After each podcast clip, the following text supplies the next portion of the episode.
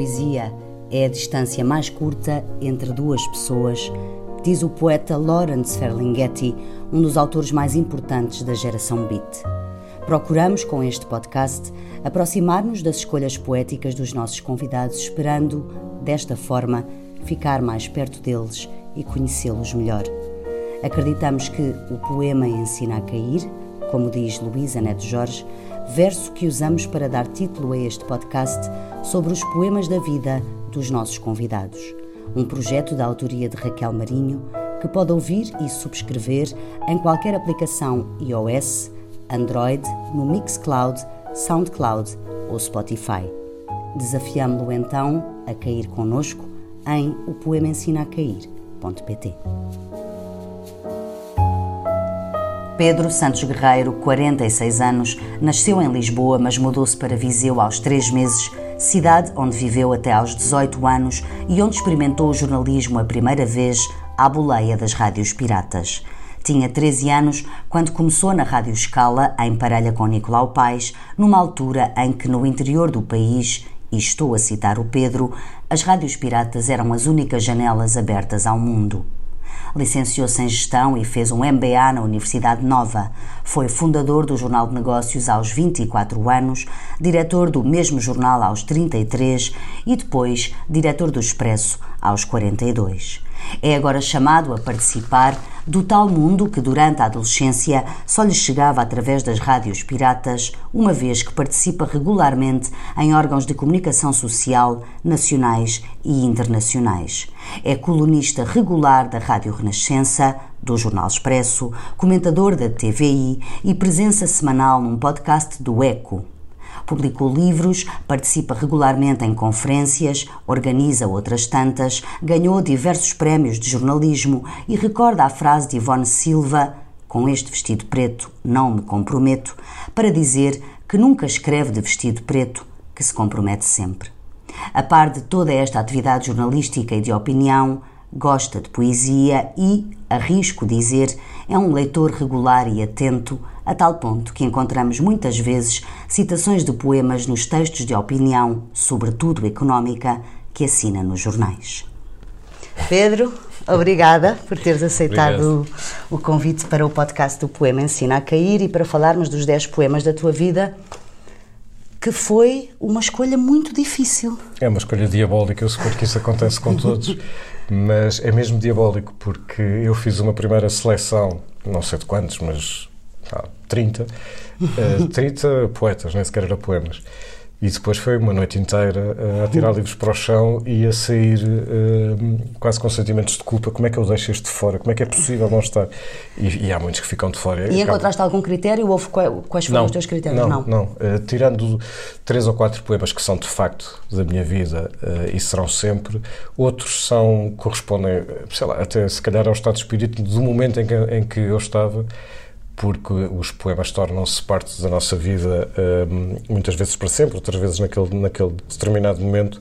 Uh, portanto, acabei por fazer uma construção que não é apenas Repara, eu deixei de fora o Herbert Welder, como é que é possível? deixei de fora uh, Camões. Sofia, deixei de fora Camões, deixei de fora, mesmo de, de, de, de poetas contemporâneos, deixei de fora uh, lá, Luís Quintais, deixei de fora tanta gente que. Um, que a única maneira de resolver essa, eh, enfim, quase de espiar a culpa de deixá-los de fora foi não levar demasiado a sério a escolha que estava a fazer claro. e assumir que era uma escolha que também corresponde ao momento em que, enfim, em que eu estava. Eu disse aqui neste texto que escrevi para te apresentar que uh, quem é teu leitor nos jornais uh, pode intuir que tu és leitor de poesia, porque a miúde citas poetas, eu recordo-me uh, de quando a Cláudia Sampaio lançou um dos livros, tu até terminaste uma, um, um, artigo teu a dizer mas o que ainda está por vir é infinito, que é o final de um, de um, de um, de um, de um poema dela, não me recordo agora a que propósito. Bom, um, isto significa que, uh, sim, és leitor uh, atento de poesia, regular. Uh...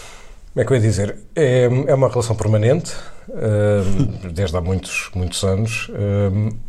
eu leio sempre poesia, e sempre é mesmo sempre. Eu tenho hábitos de leitura, hábitos de leitura no sentido que fazem parte dos meus hábitos de vida. por exemplo, tenho, eu, eu moro em Lisboa, moro no, em Campo Lourenço e tirando uh, a fase da pandemia, eu todas as noites, todas é, é mesmo todas as noites, é preciso estar a escrever muito para que isso não aconteça, todas, todas as noites vou ao jardim da parada e todas as noites levo um livro que tiro sempre, uh, enfim, que escolho sempre um segundo antes de sair de casa e, e, é quase sempre uh, poesia. E faço isto praticamente todas, uh, todas as noites. Não sei se isso faz de mim um leitor atento, mas faz Mas porquê que fazes isso? É um ato natural. Uh, é, é, mesmo um ato natural, é a melhor maneira de dizer. Mas porquê poesia e não outra coisa qualquer? Ah, mas... Porquê que lês poesia todos os dias? Eu, eu eu leio muito até por razões profissionais, claro, mas leio muito porque sempre li muito.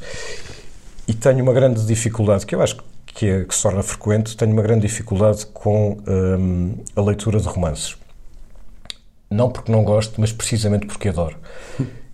E é muito difícil encontrar um romance que me deslumbre ou que me cause, cause o pasmo que nós estamos sempre à, à procura. Uhum. E isto não é porque eu seja esquisito, eh, é porque há muitos romances que são publicados que eh, onde, onde eu encontro eh, onde está denunciada uma estrutura, por exemplo, ou onde eu encontro ecos de outros livros que já li, o que não tem mal nenhum mas, uh, quer dizer, basta olhar para a Odisseia. A Odisseia de Homero está em, em, milhares de livros, não é? E, muito bem. Um, mas onde encontro ecos de outros livros, mas de uma maneira um, que os repete mais do que os renova. Uhum. E, e, portanto, tenho uma relação muito difícil com, com os romances, porque é muito difícil encontrar. Quando acontece encontrar um romance, e normalmente isso significa que lidença até encontrar, até deparar-me com o que, que efetivamente gosto, um, é, uma, é, um dia, é um dia muito feliz. É uma iluminação.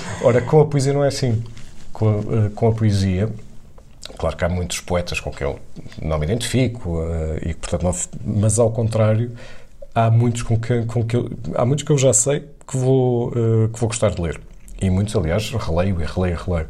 Portanto, é muito é um território muito não só que eu gosto muito, mas onde eu me encontro com muita com muita uhum. facilidade. Mas praticas o espanto então com a poesia mais do que com os ah, romances? Sim.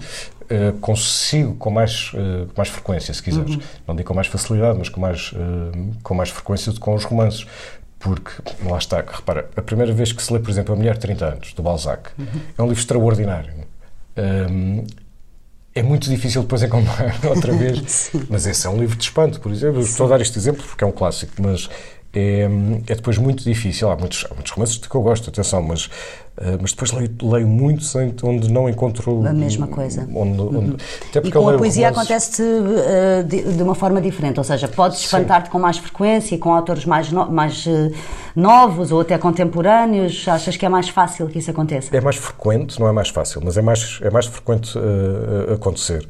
Um, de alguma maneira há uma eu, eu, sou eu mesmo como leitor de romances e eu gosto muito de ler romances e, e acontece muito eu faço muitas vezes ou, ou, ou, algumas vezes vou falar ou a universidades eh, de comunicação social eh, ou mesmo a liceus falar e, e, e é muito frequente perguntarem coisas como um, eh, o que é que é importante nós, nós alunos, o que é que é importante nós lermos para uh, sermos bons jornalistas e eu respondo sempre a mesma coisa e não é fazer género, é porque acredito, é leiam romance, leiam poesia, leiam ensaios, leiam filosofia, leiam e, e, e, e, aí a conversa depois vai sempre para, para, a importância das humanidades, mas não é porque eu tenho essa missão, é porque, por exemplo, para um jornalista, um, eh, e eu sou formado em gestão, repare, uhum. e reincidi porque depois fiz o mestrado, um, para, um, para um jornalista, além do gozo pessoal, do gosto pessoal, do prazer intenso que é o da, o da, o da leitura e da descoberta permanente, o, a leitura de romances, por exemplo,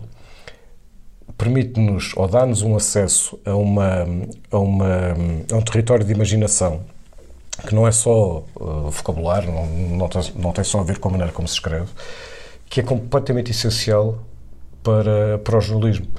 Um, para, para, a maneira como escrevemos. Para, uhum. E não é só quando se faz reportagens, claro que nas reportagens, por maioria de razão, sim, mas mesmo quando se escreve notícias, para fugir às, às formatações típicas uhum. que, que, estão corretas e que devem ser seguidas, mas que podem criar uh, aborrecimento um, nos, nos, leitores. Não, não digo que seja.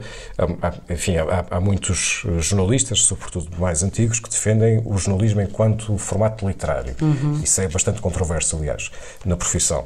Uh, o Batista Bastos era assim.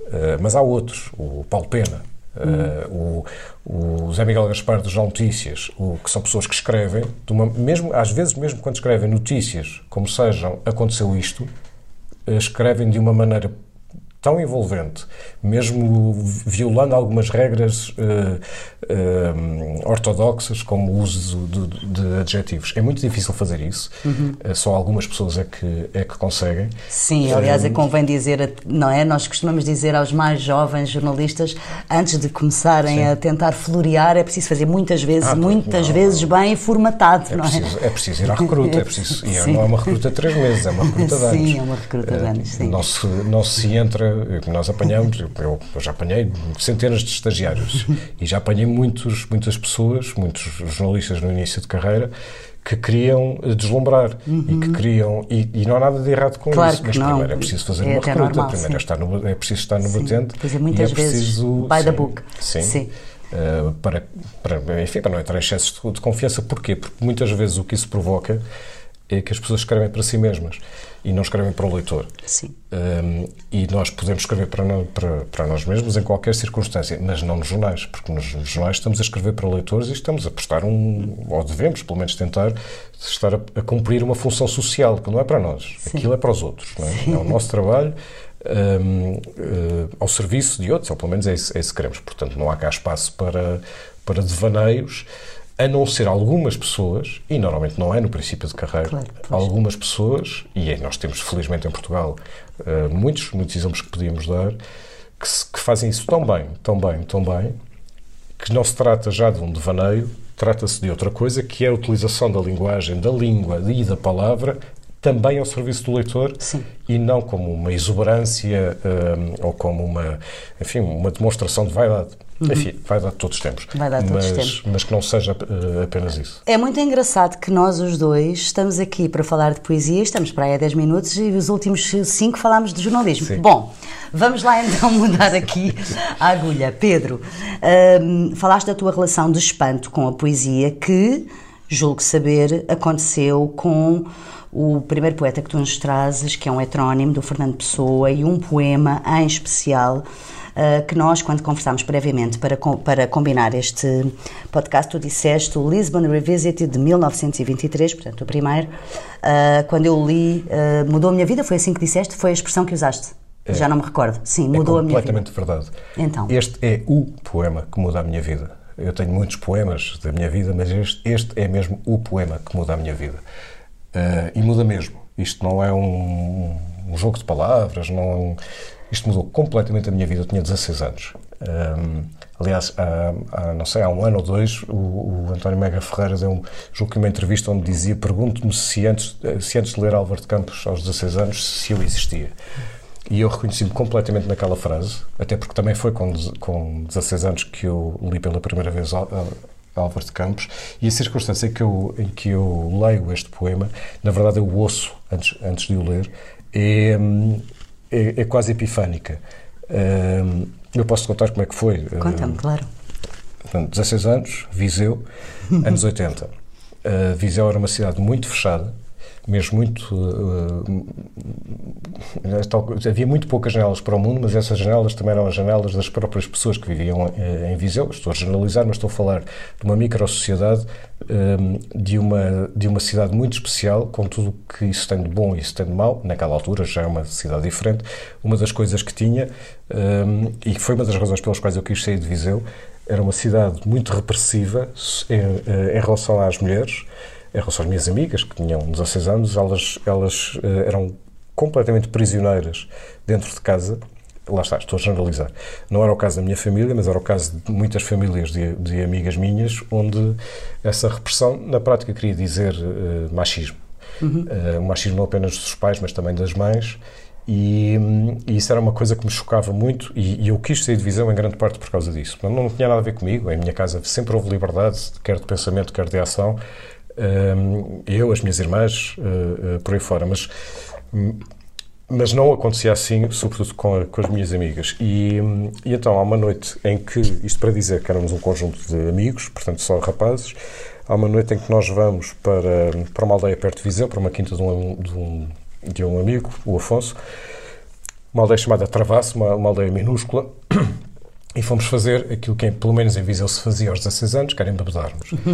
E, e, portanto, estamos, não sei, um punhado de, de rapazes, seríamos talvez nem 10, e, e à noite uh, já, já, já estávamos muito bêbados e já estávamos a ouvir música alto e a conversar. Uh, toca o telefone, um telefone fixo, com aquele enfim, com aquele, terrim. com aquele terrinho, toca o telefone, achámos estranho, eh, e, e um atende o, o, telefone e do outro lado ouve, portanto a terra chamada-se Travasso, a aldeia, e do outro lado ouve, o povo do Travasso está em alvoroço, que foi uma frase que aliás depois ficou uh, no nosso grupo. Ou seja, estávamos a fazer demasiado barulho uhum. e então decidimos sair de casa, ir um bocadinho, adentrar um bocadinho no, no campo para estarmos um bocadinho mais, mais longe. E então um, no meio de. Estávamos todos cá fora, tudo muito bêbado, tudo a, a ouvir música, a tocar guitarra. E, e o Afonso, o, o dono da casa, esse meu amigo, de repente começa: Não, não quero nada. Já disse, não quero nada. Não me venham com conclusões. A única conclusão é morrer. Não... Bem, e vai por aí fora. E eu que não sabia o que era, fiquei completamente. Sidrado. Completamente sidrado. Fiquei sóbrio num ápice. Ouviu até ao fim e disse: O que é isso? E ele disse: Isto é Álvaro de Campos. E eu, nós estivemos lá nessa noite. No dia seguinte, eh, cheguei a Viseu, fui ao quarto da minha irmã. Minha irmã mais velha tinha o quarto dela era uma espécie de arca tesouro, porque sempre teve muitos livros. Um, e fui direto a um livro que eu sabia que ela tinha, que era uma antologia do Jacinto Prato Coelho de, de, de Fernando Pessoa, e chamado Rosto e as Máscaras. E fui direto ao livro e li o Lisbon Revisited e li tudo e a partir daí acho que tive 5 anos a ler Álvaro de Campos. Uh, sobretudo Álvaro de Campos, não apenas li. Enfim, eu li todo o Fernando Pessoa que na altura estava editado, uh, hoje há muito mais, ou, ou, pelo menos aquele a que eu tinha acesso, até porque uhum. não havia internet e, portanto, ter acesso a livros não era tão fácil como hoje. Um, e entrei pelos futuristas adentro, pelos modernistas, modernistas. adentro, li, li acho que tudo durante pai, 4, 5 anos, praticamente foi a única coisa que eu li. Mas foi também um, a tua entrada na poesia, esse encontro, foi. ou antes já tinhas uh, sido não. tocado de alguma maneira? Não. Uh, ou seja, a poesia que deste na escola não, não, te, não. não mexeu contigo? Não. Uh, foi, foi um momento completamente epifânico, quer na minha relação com a poesia, quer na minha relação comigo próprio. É completamente definidor de quem eu, não, é, não é de quem eu me tornei, não é? Porque o Pindar é que diz transforma-te naquilo que és. Um, ou como diz o Dr. House na, na, série adaptando essa frase, as pessoas não mudam, se transformam-se naquilo que são. Um, que é um poema que tem frases que ainda hoje me definem completamente. Então vamos ouvir o poema, queres ler? Uh, sim, é um poema que tem, ele tem ele pode ser lido de várias maneiras. Uhum. Ele pode ser lido muito zangado, por exemplo, uhum. com muita agressividade. É um poema que, além do mais, tem duas velocidades, tem duas partes. E a segunda parte tem uma velocidade completamente diferente. Isso é uma das belezas deste poema. Um, embora quem o conheça ou quem agora vai ouvi-lo perceba o, o, efeito que pode ter numa pessoa, no meu caso, de 16 anos. Uhum. Vamos lá. Não, não quero nada. Já disse que não quero nada. Não me venham com conclusões, a única conclusão é morrer. Não me tragam estéticas, não me falem a moral, tirem-me daqui a metafísica, não me apregoem sistemas completos, não me enfileirem conquistas das ciências, das ciências, Deus meu, das ciências, das ciências, das artes, da civilização moderna. Que mal fiz eu aos, aos deuses todos? Se têm a verdade, guardem-na. Sou um técnico, mas tenho técnica só dentro da técnica. Fora disso, sou um doido, com todo o direito a sê-lo com todo o direito a sê-lo, ouviram? Queriam-me casado, fútil, cotidiano e tributável? Queriam-me o contrário disto, o contrário de qualquer coisa? Se eu fosse outra pessoa, fazia-lhes a todos a vontade. Assim como sou, tenham paciência. Vão para o diabo sem mim, ou deixem-me ir sozinho para o diabo. Para que havemos de ir juntos? Não me peguem no braço. Não gosto que me peguem no braço. Quero ser sozinho. Já disse que sou sozinho. Há que maçada quererem que eu seja da companhia. Ó oh, céu azul, o mesmo da minha infância, eterna verdade vazia e perfeita. Ó oh, macio tejo, ancestral e mudo, pequena verdade onde o céu se reflete. Ó oh, mágoa revisitada, Lisboa de outrora de hoje.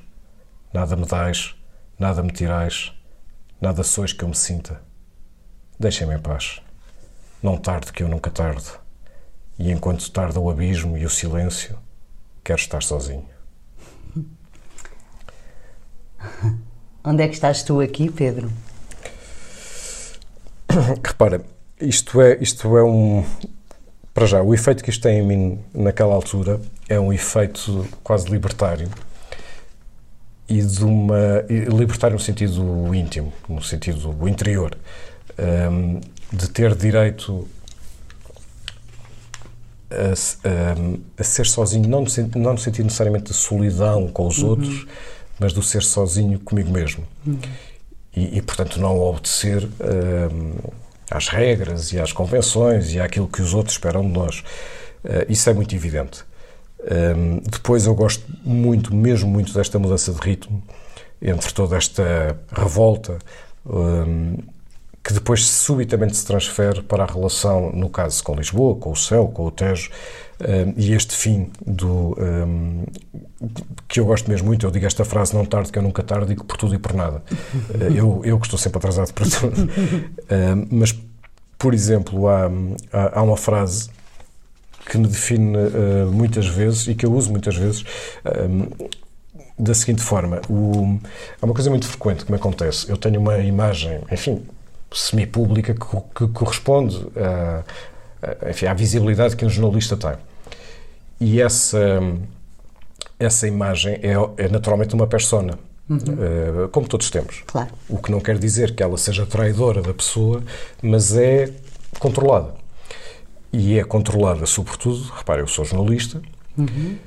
eu fui diretor muito cedo, tinha 32 anos e ainda por cima tinha cara de bebê naquela altura, portanto eu precisava que me levassem a sério e, portanto, eu próprio, quando começa a aparecer nas televisões, nas rádios, etc., eu, eu sentia uma grande necessidade para que me levassem a sério de, de eu próprio parecer muito sério.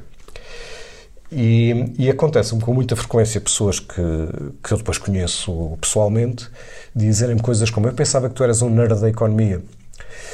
E e não, não quer dizer que eu seja uma pessoa muito interessante, não é isso. Mas, evidentemente, nós todos somos mais do que apenas uma faceta, no caso, a faceta uh, do jornalista que se, que se mostra. E, portanto, a frase que define deste poema é, é, esta: sou técnico, mas tenho técnica só dentro da técnica. Fora disso, sou doido com todo o direito a ser. Eu digo isto muitas vezes quando as pessoas te perguntam, te dizem eu pensava que eras um nerd da economia. Sim, pensava que eras um nerd daqueles gajos chatos, não é? Que falam de, de, do PIB e que do falam. PIB. E sim, eu falo disso tudo.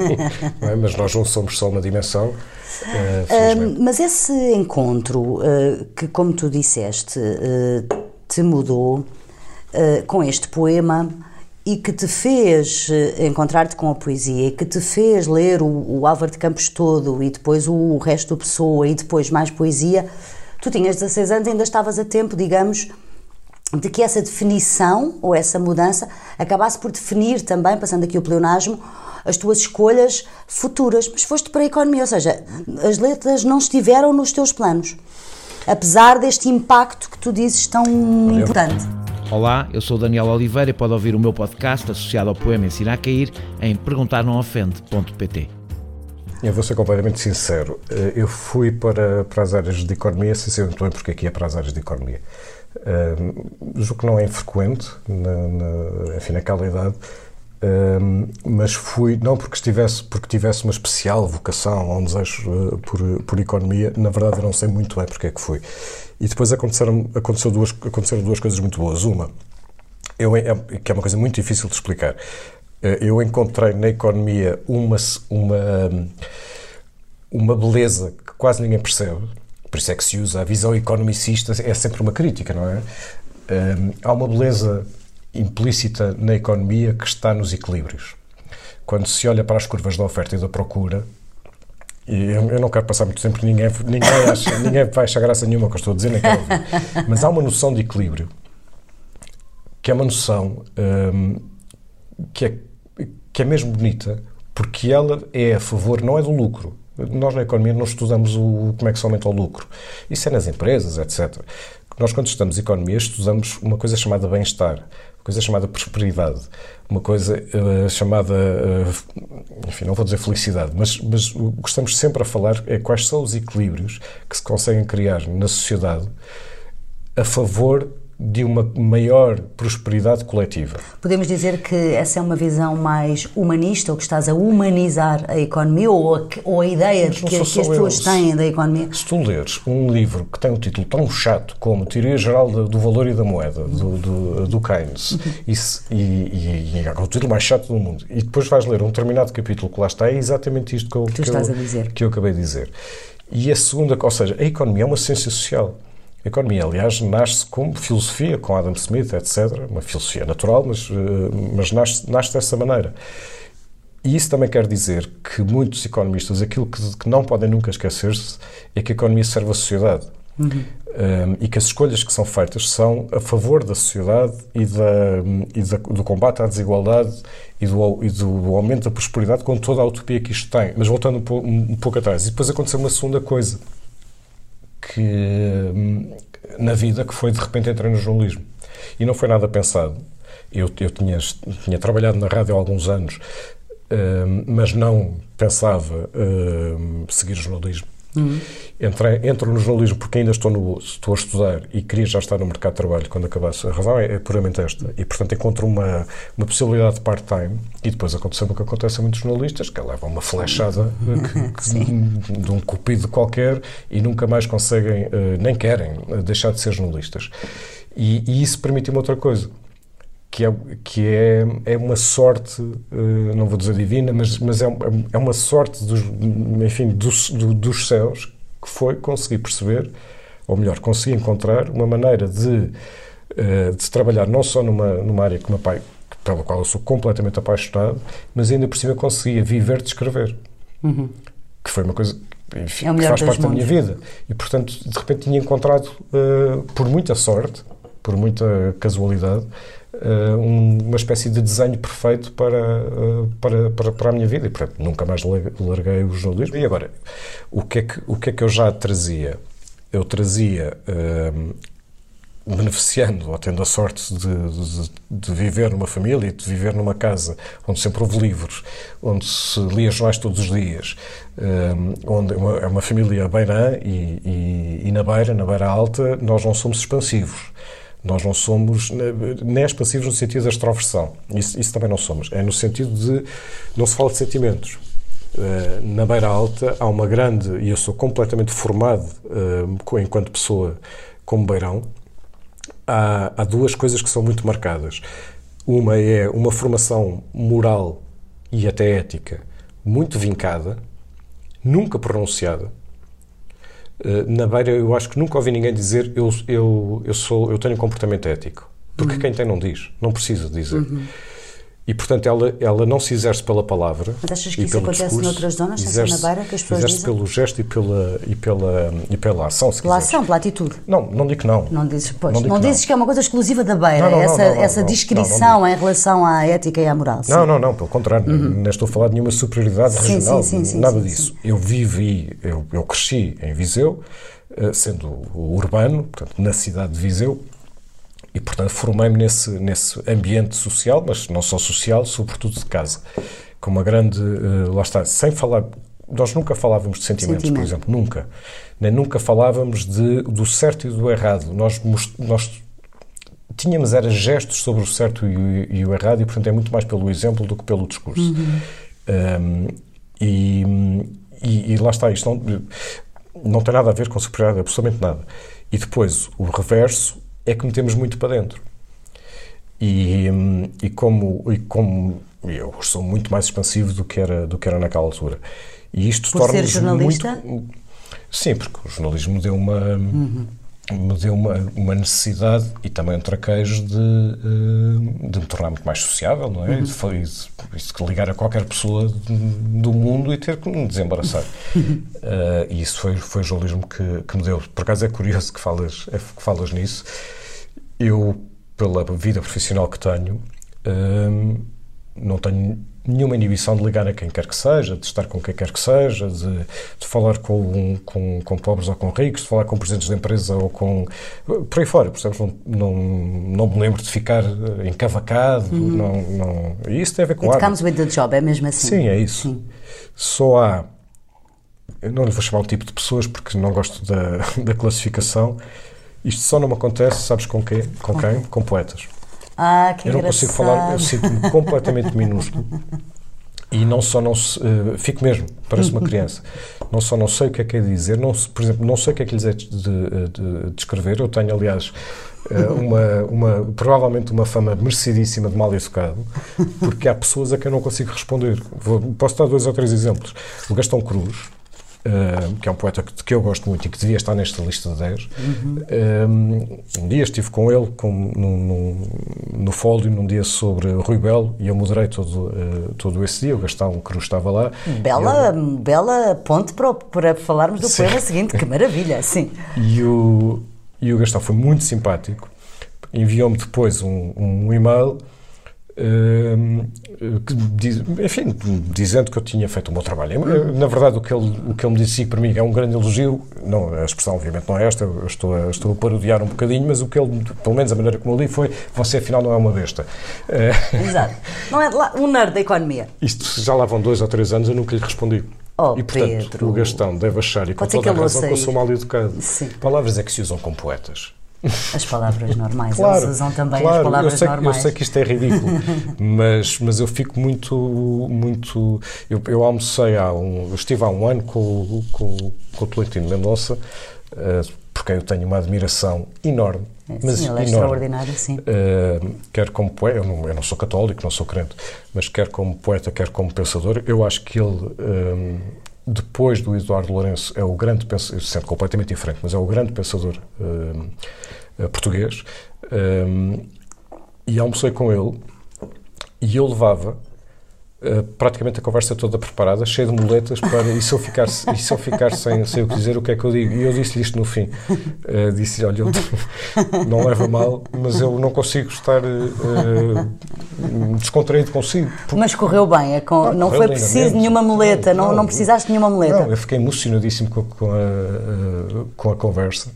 Uh, e, não, e não é porque, por idolatria, que aliás é uma palavra proibida em religião, uh, mas não, não é por idolatria, é por um, por um, respeito, por um respeito muito grande uh, por quem, sendo poeta, tem, para mim, claro, está acima de, de quase tudo. Uhum, uhum. E, no entanto, não o trouxeste. Lá está, a escolha difícil.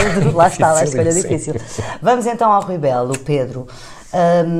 Tu escolheste do Rui Belo, A Morte ao Meio-Dia. Eu, se calhar, vou ler e depois já falamos sobre esta escolha e sobre este poeta. Eu tenho aqui, tu também tens aí, não é? Então, deixa-me só virar-me para aqui e vamos lá. Rui Belo. Deixa-me só ver aqui. Ok. Então, morte ao meio-dia. No meu país não acontece nada à terra. Vai-se pela estrada em frente. Novembro é quanta cor o céu consenta às casas com que o frio abre a praça. Dezembro vibra vidros, brandas folhas, a brisa sopra e corre e varre o adro menos mal que o mais zeloso varredor municipal. Mas que fazer de toda esta cor azul que cobre os campos neste meu país do sul? A gente é previdente, cala-se e mais nada. A boca é para comer e para trazer fechada. O único caminho é direito ao sol. No meu país não acontece nada. O corpo curva ao peso de uma alma que não sente. Todos temos janela para o mar voltada, o fisco vela e a palavra era para toda a gente. E juntam-se, na casa portuguesa, a saudade e o transistor sobre o céu azul. A indústria prospera e fazem-se ao abrigo da velha lei mental, pastilhas de mentol. Morre-se ao ocidente como o sol à tarde, cai a sirene sob o sol a pino, da inspeção do rosto o próprio olhar nos arde nesta orla costeira, qual de nós foi um dia menino? Há neste mundo seres para quem a vida não contém contentamento. E a nação faz um apelo à mãe, atenta à gravidade do momento. O meu país é o que o mar não quer. É o pescador cuspido à praia, à luz do dia, pois a areia cresceu e a gente em vão requer curvada o que de fronte erguida já lhe pertencia. A minha terra é uma grande estrada que põe a pedra entre o homem e a mulher. O homem vende a vida e verga sob a enxada. O meu país é o que o mar não quer. Por que este poema, Pedro?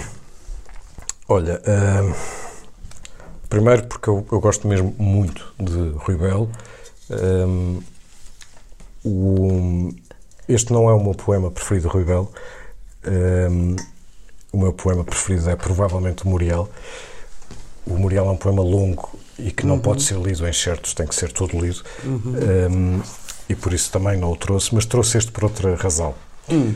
Este, este poema é escrito nos anos 60, eh, em meados dos anos 60, eh, está no livro Boca Biling e, portanto, obviamente, uh, corresponde ao momento que, se, que se vive no país, de, uhum. em, portanto, em plena ditadura. ditadura sendo que o Rebelo era, estava envolvido politicamente, uh, nomeadamente em, lutas estudantis, uhum. uh, e, portanto, obviamente que este poema tem, tem um sentido muito específico para, para aquele momento, que mesmo hoje não deve ser negligenciado. Mas, além disso, este, este poema, e também foi por isso que eu o trouxe, tem a ver com a, com a nossa com a forma como podemos observar uh, o país e como às vezes nos podemos uh, ora zangar, ora, ora um, observarmos uma certa melancolia sobre a, a forma como o, o, o, país não, como, como nós, o povo, às vezes, uh, ou muitas vezes, somos demasiado complacentes, na minha, enfim, na minha opinião ainda hoje, uh, complacentes com a autoridade e com uh, e com determinadas uh, formas de mando. Não estou a dizer que somos herdeiros ou não no salazarismo, nem quero dizer que somos um povo manso, ou, não é isso, até porque temos na história períodos muito, muito diferentes, basta ver o século XIX uhum. e foi, enfim, guerras liberais, etc. Portanto, não é isso que eu estou a falar. Uh, nem estou sequer a dizer mal do nosso, de, de, de quem somos, nada disso. Mas estou a dizer que, por exemplo, na Troika, foi um período que eu, enquanto jornalista, eh, enfim, também vivia intensamente enquanto observador e como, e como jornalista, eu observei que um, eh, a forma como nós lidamos com a intervenção externa foi imensamente mais pacata do que outras, nomeadamente a Grécia, uh, lidou com, com essa intervenção. E, embora nós protestássemos e, e sentíssemos uma grande injustiça, nós não nos revoltamos. Uhum. Nós não tivemos, tivemos manifestações, aliás, muito bonitas, algumas bastante bonitas, pelo menos duas naquela altura. Um, duas manifestações. Eu, eu, estive nas duas uh, de que estou a falar.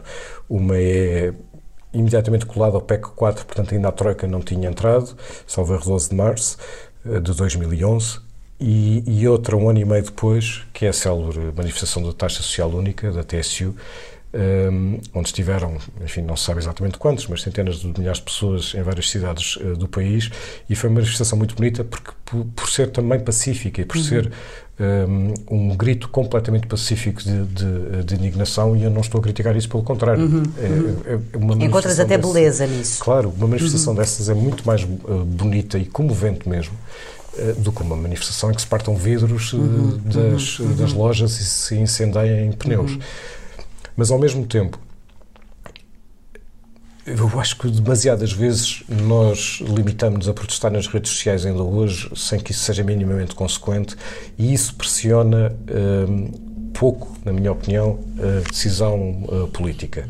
Uh, só uma sociedade empenhada, e uma sociedade empenhada tem que ser uma sociedade uh, informada, mas só, só, uma, só uma sociedade ativa é que de facto consegue condicionar as escolhas políticas, porque a, a, nossas, a, a, nossa manifestação enquanto sociedade não se limita ao momento do voto. Esse é um momento uh, de, de, intensamente democrático e, e importantíssimo, claro. Mas a própria forma como nós nos manifestamos uh, ao longo das uh, legislaturas, para usar um termo correto, também condiciona. uh, a forma como, como determinadas escolhas são tomadas. E eu acho que nós uh, somos demasiado uh, complacentes muitas vezes, porque sentindo a injustiça não, não transformamos esse, esse sentimento numa forma de pressão coletiva, ativa. social e ativa. E, e, ainda hoje eu sinto isso. Um, e, e, e, tenho pena porque gostava que a sociedade portuguesa fosse mais, uh, mais ativa. Um... E por isso é que trouxeste o poema, porque por causa destes versos, alguns versos, a gente é previdente, cala-se mais nada, a boca é para comer e para trazer fechada. Sim, hoje, hoje não é exatamente caminho é assim. é direto ao sol. Não será tão assim, não, é? não é? Claro, não Hoje não, até porque nós, nós não somos analfabetos, uhum, não é? E na uhum, altura uhum. a, a ditadura criou um povo analfabeto, porque Sim. como todas as, as, ditaduras, quanto mais analfabetos... Informação for, houver é pior. Claro, quanto, claro. quanto mais analfabetos, menos, claro. menos, menos contestam, não é? Porque menos sabem.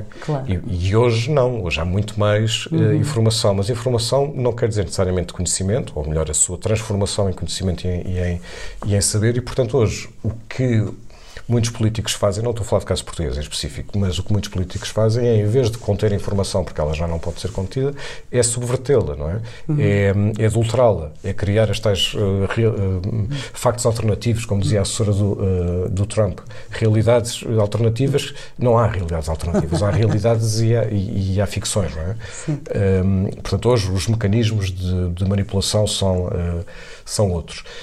Um, e, e, e, mesmo quando eu vejo, nós estamos a gravar isto num, num momento de contenção de, de, de pandemia, um, quando eu vejo a forma como nós estamos, a, a, enquanto país, a reagir uh, à pandemia, é muito, é por um lado muito comovente. Uma, um país que se sente envolvido, empenhado e que quer uh, e que adere a uma espécie de coesão nacional e até de confiança nas instituições, sejam incluindo sobretudo o Serviço Nacional de Saúde.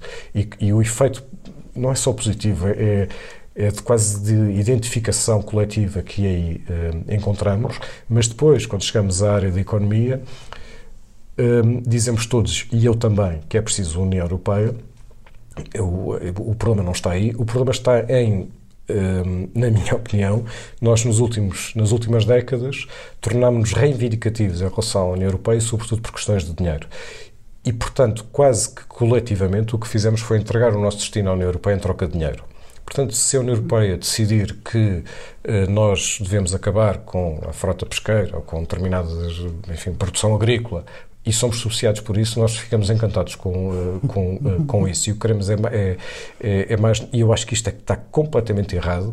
Eh, nós delegarmos o nosso destino nas opções políticas, ainda por cima tomadas por pessoas que nós não elegemos, uhum. um, e, portanto, abusando completamente do poema do, do Rui Belo, do Rui Belo é, quase, é quase como se pudéssemos dizer: o meu país é o que a Europa não quer.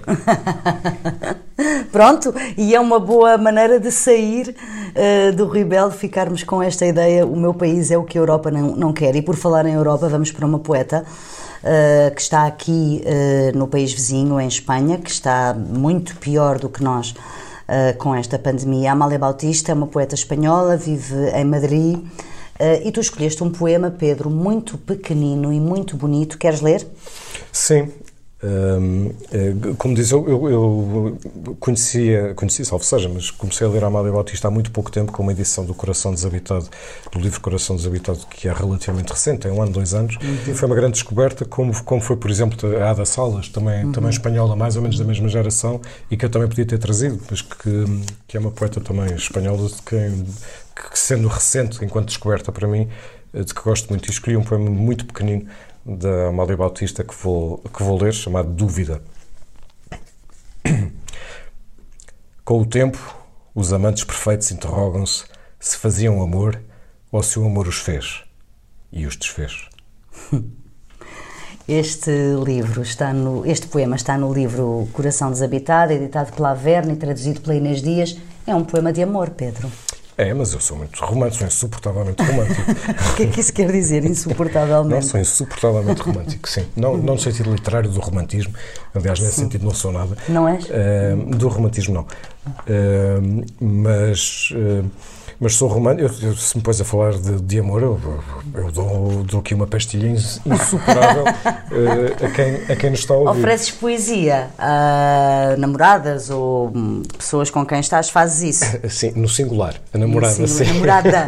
A, a tua sim, namorada. A minha namorada. Não, mas eu sim. dizia às namoradas, é no passado. Imagina, desde os 16 anos que descobriste o Álvaro de Campos, começaste a oferecer poesia Não, ofereço, ofereço e recebo. Uh, mas, mas, mas não é só por isso. Eu, eu, eu, eu começo a dizer, parecem feitas, mas o amor é que salva. Sim, é verdade, eu acredito nisso tudo, pratico isso tudo.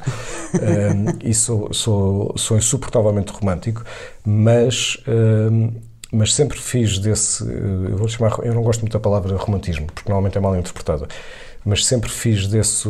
Sempre quis fazer desse romantismo um, não não uma forma de introversão e melancolia perpétua, uhum. como aliás o romantismo enquanto corrente literária uh, significa, mas uma força propulsora. Uh, eu sou um romântico com uma intenção. Um, ehm, porque o, o, o, amor é uma força tão poderosa e quem vive em amor, como eu tenho a sorte de, de viver e desde sempre, eu sou permanentemente apaixonado, um, ehm, tem uma força tão grande dentro de si que, um, que pode, e eu escolho uh, fazê-lo, pode usar essa força para determinados uh, fins. E os fins com que eu uso essa força têm a ver muito com a minha profissão, um, têm a ver com, com uma obrigação que eu sinto, mas isso é uma coisa completamente íntima, não é uma lição para ninguém, é só, uhum. sou eu comigo mesmo. Um, de usar sinto ter a, a, a, responsabilidade de usar essa força a bem de outros. E outros, eu não estou a falar no sentido uh, do altruísmo, estou a falar na obrigação que eu sinto enquanto jornalista um, de usar a liberdade que tenho e que está garantida constitucionalmente e do poder que tenho, que não está garantido, mas que vem do número de leitores ou de espectadores que, que se tem, de usar essa, esse poder, que é um poder delegado por eles, eu se não tiver leitores não tenho poder nenhum, é um poder que é delegado por eles, de usar essa, esse poder a bem de, um, de uma sociedade melhor, de menos desigualdade, do, da coragem de denúncia, mas também da coragem de, de, da beleza e da revelação e da descoberta. Uh, sinto isto mesmo como uma obrigação, se quiseres, é um bocadinho como a parábola dos talentos, no, uh, uh, que, tem, tem, precisamente a ver com isso, e, repito que eu não sou crente, mas tem talvez um bocadinho a ver com isso. E, portanto, eu, eu, eu não vou dizer uso porque não é, uma, não é utilitário, mas o meu romantismo, se quiseres, é uma grande força propulsora na relação com os outros, seja ela profissional, seja ela pessoal, e na pessoal já estamos a falar de, de outras coisas, de, de, de, conseguir fazer parte de uma coisa e contribuir para uma coisa que é a alegria. Hum. A alegria no sentido, assim, no, no, sentido em que a Clarice Lispector eh, lhe dá, ou pelo menos no sentido em que eu aprendi com a Clarice Lispector. A Clarice Lispector é a minha grande escritora, portanto, eu quando eu, eu se fizer um, enfim, uma pirâmide, imagina, no topo está a Fernando Pessoa e logo abaixo está a Clarice Lispector e o Shakespeare. Um, e eu, o que eu aprendi com a Clarice Lispector foi a alegria. E a alegria não é o riso, não é? é portanto, é, é dizer, da mesma maneira que, por exemplo, eu, a paixão não significa, para mim, não tem aquele significado do fogo fato que depois cola ou não cola em amor. A paixão eu dou-lhe quase o sentido que a religião também lhe dá. Um, também na alegria eu lhe, eu lhe dou ou uso um, o conceito que a Clarice Lispector, no fundo, nunca descreveu numa única frase, mas está em todos os seus livros, mas que decorre de, um, de um poema do uh, Augusto dos Anjos, que aliás a Clarice usa numa epígrafe de um, de um dos seus livros, ou que uh, uma aprendizagem ou, o livro dos prazeres. o livro dos prazeres, julgo que é nesse livro. Um, eu cito memória, pode não ser exatamente assim, mas onde, onde o Augusto dos Anjos escreve que um, a forma. Uh, a máxima expressão da dor é essencialmente a alegria. E, e, tudo isto tem a ver com não uma filosofia de vida, é uma maneira de sentir e de pensar e de viver. um, vem, vem também muito da minha relação, se quiseres, romântica uhum. com a vida, comigo mesmo e com os O Almada dizia que a alegria é a coisa mais séria uh, da vida, concordas? E é, e é, concordo. E é? É. É porque é preciso muita coragem para, para aceder à alegria. É preciso uma coragem uh, cotidiana e, e, duradoura, porque é, é, é, é fácil sucumbir aos escombros. Uh, e difícil é ter a coragem de, uh, de todos os dias nascer desses escombros ou, ou, ou, ou, apesar de, não, não por negá-los ou, ou, ou renegá-los, não, mas por aceitá-los também. Não é negá-los, é aceitá-los. Um, todo o homem é um mistério e cada homem contém uma tragédia. E, e, saber viver em alegria é saber viver com esse mistério e com essa tragédia, não é renegá-los. Uhum. É saber viver uh, com eles e ainda assim abrir de manhã as, as, as, janelas e olhar para o sol e ser iluminado e aquecido pelo sol. E, um, e isto são coisas que também, um, que também se encontram muito na poesia. Muito bem. Um, da Amália para Adélia Prado, uma poeta brasileira uh, que tem muita poesia ligada à religião, mas como dizíamos há pouco antes de começarmos a gravar, uh, tem do sagrado e do profano, não é? Um, sem ser contraditório, sim. Sem ser contraditório. Tu escolheste um poema, queres ler, Pedro? E já sim, falamos escolhi, sobre a tua escolha. Escolhi, escolhi o, o princípio um, de um poema e escolhi a Adélia Prado. Tinha mesmo que estar nestes, nestes 10. Um, é só o princípio que eu vou ler de um poema chamado Trottoir e que, e que assim começa. Minhas fantasias eróticas, sei agora, eram fantasias do céu eu pensava que sexo era a noite inteira e só de manhãzinha os corpos despediam-se. Para mim, veio muito tarde a revelação de que não somos anjos. Isto é um assunto muito sério. Então, vamos lá. Um vamos sério, lá. Uh, que começa na Adélia Prado e depois, uh, e depois chega ao sexo. A Adélia Prado é é uma, é uma poeta brasileira, como, como dizias, terá 80 e, uhum. e, e alguns anos, não, não me recordo exatamente, um, e que é, é absolutamente extraordinário o que a forma como ela escreve, como ela escreve porque ela, ela, ela chega a ser beata. Aliás, ela foi professora de religião, uhum. ela, ela, ela, é intensamente uh, católica. Eu não sou. Ela é intensamente católica. E depois tem uma, uma pulsão de corpo que está uh, em muitíssimos dos seus uh, poemas e que, em, alguns, em algumas poetas, são forças completamente contraditórias de expiação e de culpa. Isso vê-se em algumas, em algumas poetas, e poetas até que, que, de que eu gosto, mas não no caso dela.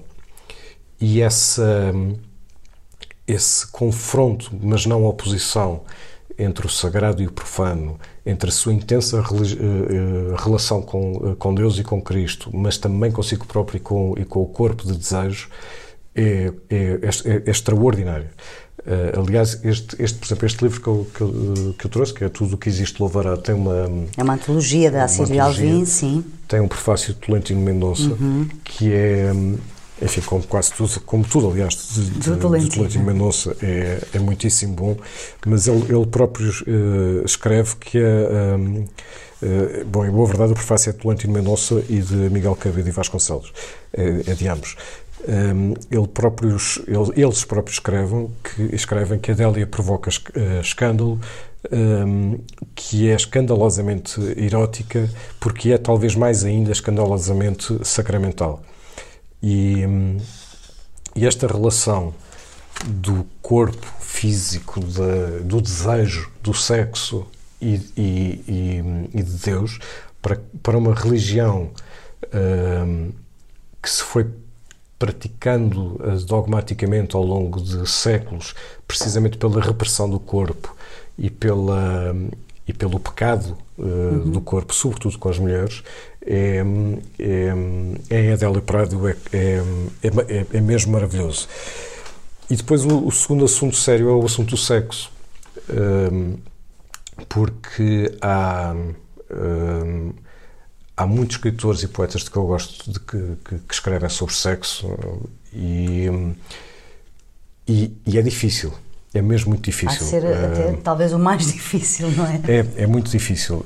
Eu podia ter trazido a Hilda Hilst, uhum. uh, brasileira também, chamada também Poeta Maldita, e que tem poemas que, que eu adoro, uh, e que escreve clamorosamente sobre, sobre sexo, e escreve muitíssimo bem como há há outras formas de escrever sobre, uh, sobre sexo. Uh, ainda falando da Adélia Prado, podemos pensar na Cristina Campo, por exemplo. Hum. Uh, podemos. a própria Emily Dickinson, que é uma, uma, uma, poeta americana que eu, que eu adoro e que é uma das grandes poetas canónicas hoje americanas, a forma como ela se, se relaciona, enfim, num, num, num, tempo onde, onde, onde toda a escrita era menos possivelmente escandalosa, e, portanto, uhum. era, é, uma, é, uma, linguagem muito diferente. Uh, mas a Emily Dickinson, ou se quisermos de uma forma mais histriónica, a própria Flor Bela Espanca, uh, a forma como, sobretudo nas mulheres, esta relação histórica, uh, muito relacionada com a culpa se, e, e, com um instinto libertário, nem libertário, é mesmo de, de explosão uh, do corpo e do, e do, desejo era, eram tão uh, contraditórias. E depois, porque é muito difícil escrever sobre sexo. É mesmo muito difícil porque, porque pode ser muito facilmente ridículo. Quem é, quem é, que sabe escrever sobre sexo? Não há muita gente, mas por exemplo, o, o, o Ulbeck, por exemplo, sabe muitíssimo bem. um, enfim, não é poeta, mas, mas sabe mesmo uh, muitíssimo bem. O, o D.H. Lawrence, por exemplo, que, na, que, também escreve muitíssimo bem e não é, não é explícito, um, o D.H. Lawrence tem no Amante de Lady Chatterley um, uma descrição do orgasmo feminino, que é um grande mistério para os homens, incluindo eu. Um, tem uma descrição do orgasmo feminino que são duas páginas, um, que, é, que é extraordinário. E eu acabei de ler e mostrei mulheres, amigas minhas, mostrei-lhe e perguntei: é isto? É isto? E, e, e, qual foi a resposta? E a resposta foi sim, é exatamente isto. Eu nunca tinha visto uma, uma, uma descrição como esta, o que sugere que o Dias Lawrence, sim, muito bem, terá feito um trabalho heurístico e de fontes e fez muitíssimo bem. Um, portanto, esse é outro, é outro escritor um, uh, muito bom uh, uh, escrevendo sobre sexo. E tu achas que a Adélia congrega, digamos assim, um lado uh, mais sagrado que as pessoas poderiam pensar, ou o cânon poderia ditar que o sexo fica fora disso, porque há toda, este, toda esta tradição associada à Igreja Católica e ela congrega essa junção que é, como diz o Tolentino, a poeta do escândalo, portanto é, escandalo, é escandaloso, não é? Podemos dizer assim. Ela é muito verdadeira, eu acho, não é? Portanto, tudo aquilo é verdade, incluindo a verdade da contradição, se for o, o, o, caso, mas também é verdade, neste caso, da explosão do corpo e do desejo. E o sexo é demasiado importante na nossa. É, por um lado, demasiado importante nas nossas vidas, do que muita gente reconhece, talvez por razões sociais, culturais, não sei. Uh, para muita gente é um bicho de sete cabeças, mas sendo, sendo muito importante, incluindo. Uh, na, incluindo no amor, o sexo não é uma parte do amor, não é um, um, um, capítulo. Eu não consigo conceber amor sem sexo, por exemplo. E não estou a dizer que quem, quem não tem que está errado, não é isso. Eu estou a falar de mim. Um, o sexo é a expressão gloriosa do amor, se quiseres. Uhum. E, hum, e ter esta, este ímpeto e não o reprimir e ser intensamente verdadeira na forma como escreve sobre o corpo e sobre o, e sobre o desejo é, hum, é, e a forma como, como o faz é, é assim, é assombroso. No caso da Adélia, da, Adélia Prada, é completamente assombroso. Um, do Brasil para Portugal e para uma poeta contemporânea, Andreia C. Faria, que um, tem um poema que está aqui num livro editado pela Porta Editora chamado Alegria para o Fim do Mundo. Eu vou ler o poema, Pedro, e depois já falamos sobre esta tua escolha. Vamos lá. Sou a mulher que se mata por amor a ti e a mulher por amor de quem se morre. Sou o rapaz que há como uma água turva na mulher por quem se morre. O bocal úmido do telefone onde ela espia pensamentos violentos como plumas. Sou a pluma que lhe abre os lençóis, a lasca de madeira sobre a mesa, a lâmina à espera que a nudez dê frutos. Sou aquilo que fere o rapaz e a roupa que o tapa. Sou o brilho da janela onde a mulher se balança. Olha, eu gosto muito da Andréa Cefaria.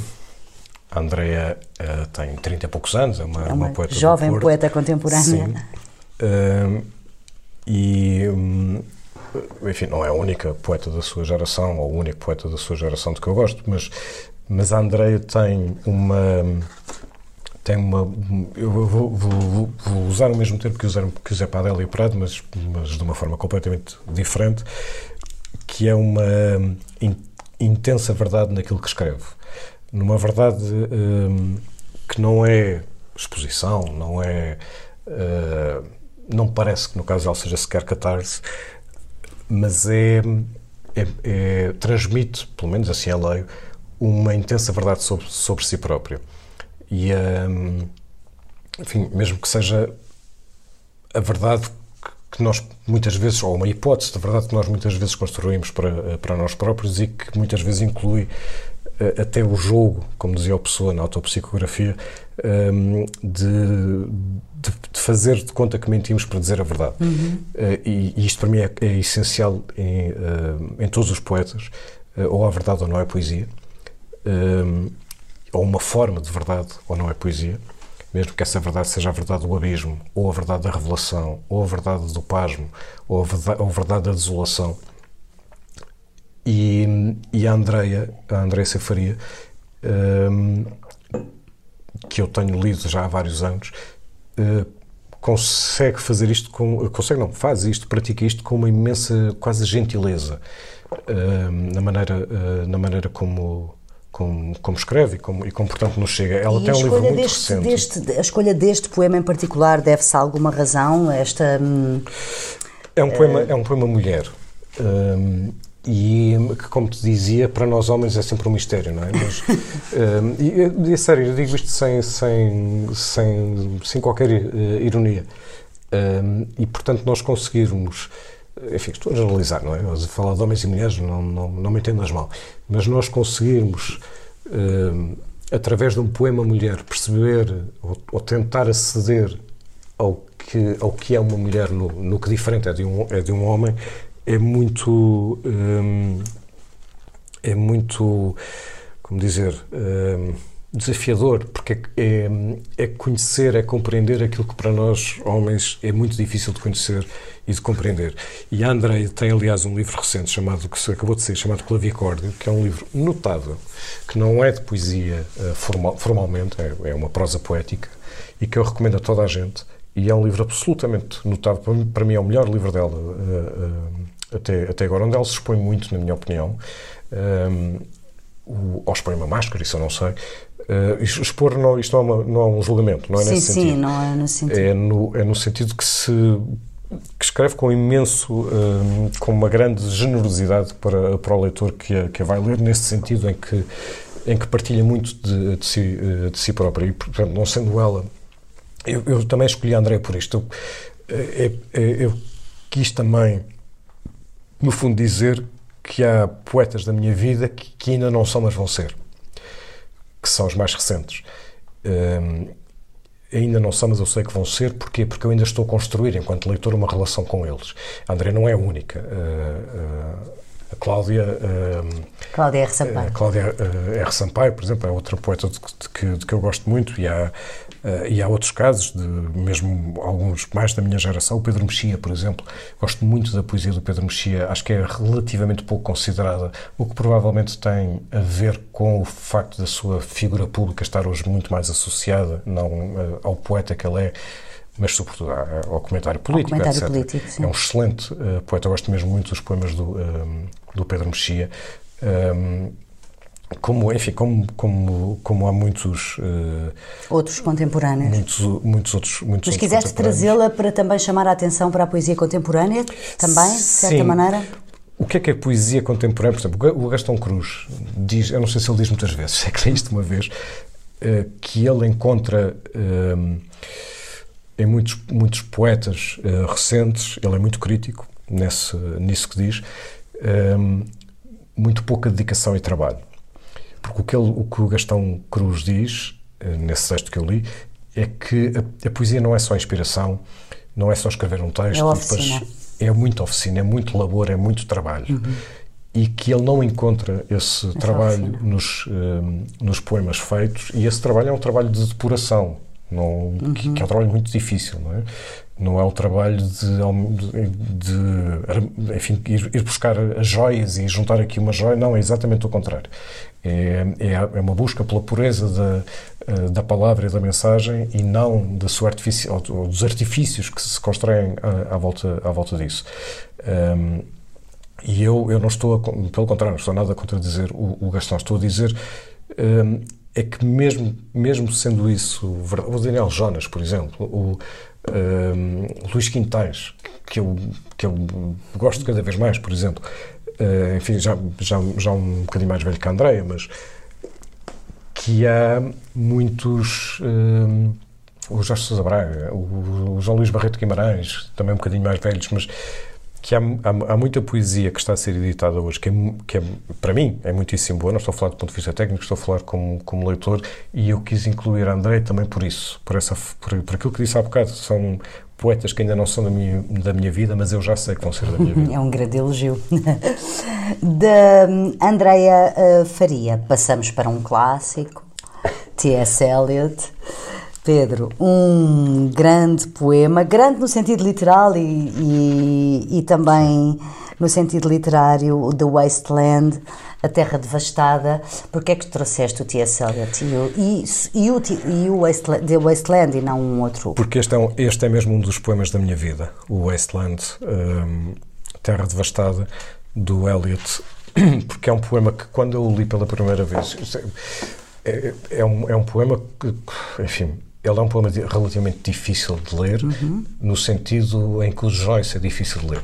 Uh, ou seja, é preciso ler uh, lendo as anotações, por exemplo. Uhum. Uh, portanto, é um poema que lido hum, de seguida demora, não sei, meia hora, 20 minutos, hum, mas a primeira vez que eu li, não sei, deve ter demorado 3 horas a lê-lo, Uh, qualquer coisa como isso. Foste ver as anotações? Sim, estava permanentemente a ver, as, a ver as, as, anotações e depois voltando atrás, porque pudesse ler uhum, tudo, de, tudo, seguida. tudo seguidas, sabendo já o que é que aquelas anotações queriam dizer, porque é um poema cheio de alusões. Uhum. Uh, alusões uh, a escritores, uhum. são, são dezenas e dezenas de, de, de, alusões ao Dante, ao Milton, ao Herman Hesse, ao Shakespeare, por aí fora. São, há, há, há uma, uma grande linguagem também também muito religiosa uh, a Jesus Cristo, aliás, a, a, a utilização de mito, utilização não, grande, há uma utilização quase de lendas e de, e de, e de mitos ocidentais, o, o cálice sagrado, uh, o rei pescador, uh, portanto, ele é, ele, ele é exigente na leitura, não é, não, é, não é bem difícil, não quero dizer isso, ele é exigente na leitura. Exige dedicação. Exige é? dedicação. Um leitor dedicado. Mas é absolutamente fascinante. Eu, a primeira vez que o li, e nós todos temos na vida sempre a primeira vez que fiz uhum. alguma coisa, não é? A primeira vez que li Fernando Pessoa, por exemplo, como dizia há bocado, a primeira vez que li este poema, são, são, são momentos completamente inesquecíveis para o resto da vida. Às vezes são epifânicos, outras vezes não, mas são inesquecíveis porque nós nunca mais lemos pela primeira, nunca mais vamos ler pela primeira vez aquele livro. É e, portanto, aquela nostalgia aquele, da experiência da primeira aquele, vez, não é? Ter aquele pasmo, não é? Uhum. Eu, eu, eu vou tendo muitas, muitas primeiras vezes, felizmente, porque há tanta coisa para ler, não é? Claro. Mas quanto mais lemos, mais percebemos que, que, que, que lemos pouco. Que lemos pouco e, que, e, e que, na verdade, há, há muito por, por descobrir e muito por onde ir buscar o pasmo. Tu escolheste dois certos, não é? Do, do, do, Wasteland, porque o poema é muito, poema grande, é muito grande, para quem não o conhece, é um poema que demoraria aqui 20 minutos a ler. Uh, não vamos fazer isso, mas tu escolheste duas partes. Pedro, queres ler então e, um, o início? Escolheste o início? O início porque é muito, não só porque é muito conhecido, mas porque é muito forte. Esta uh, é o livro uh, da Relógio d'Água, Poemas Escolhidos do T.S. Eliot, e a tradução do The Wasteland é do Walter Cunha. Então.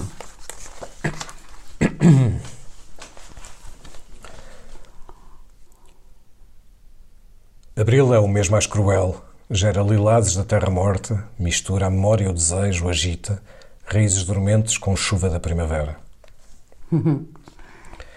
Este é o arranque, que é da primeira parte. Este, este, este poema tem cinco partes, cinco capítulos, e este é o, uh, o princípio, que é enfim, esta primeira frase, não é? Abril é o mês mais cruel. April is the cruelest of months. The cruelest of months.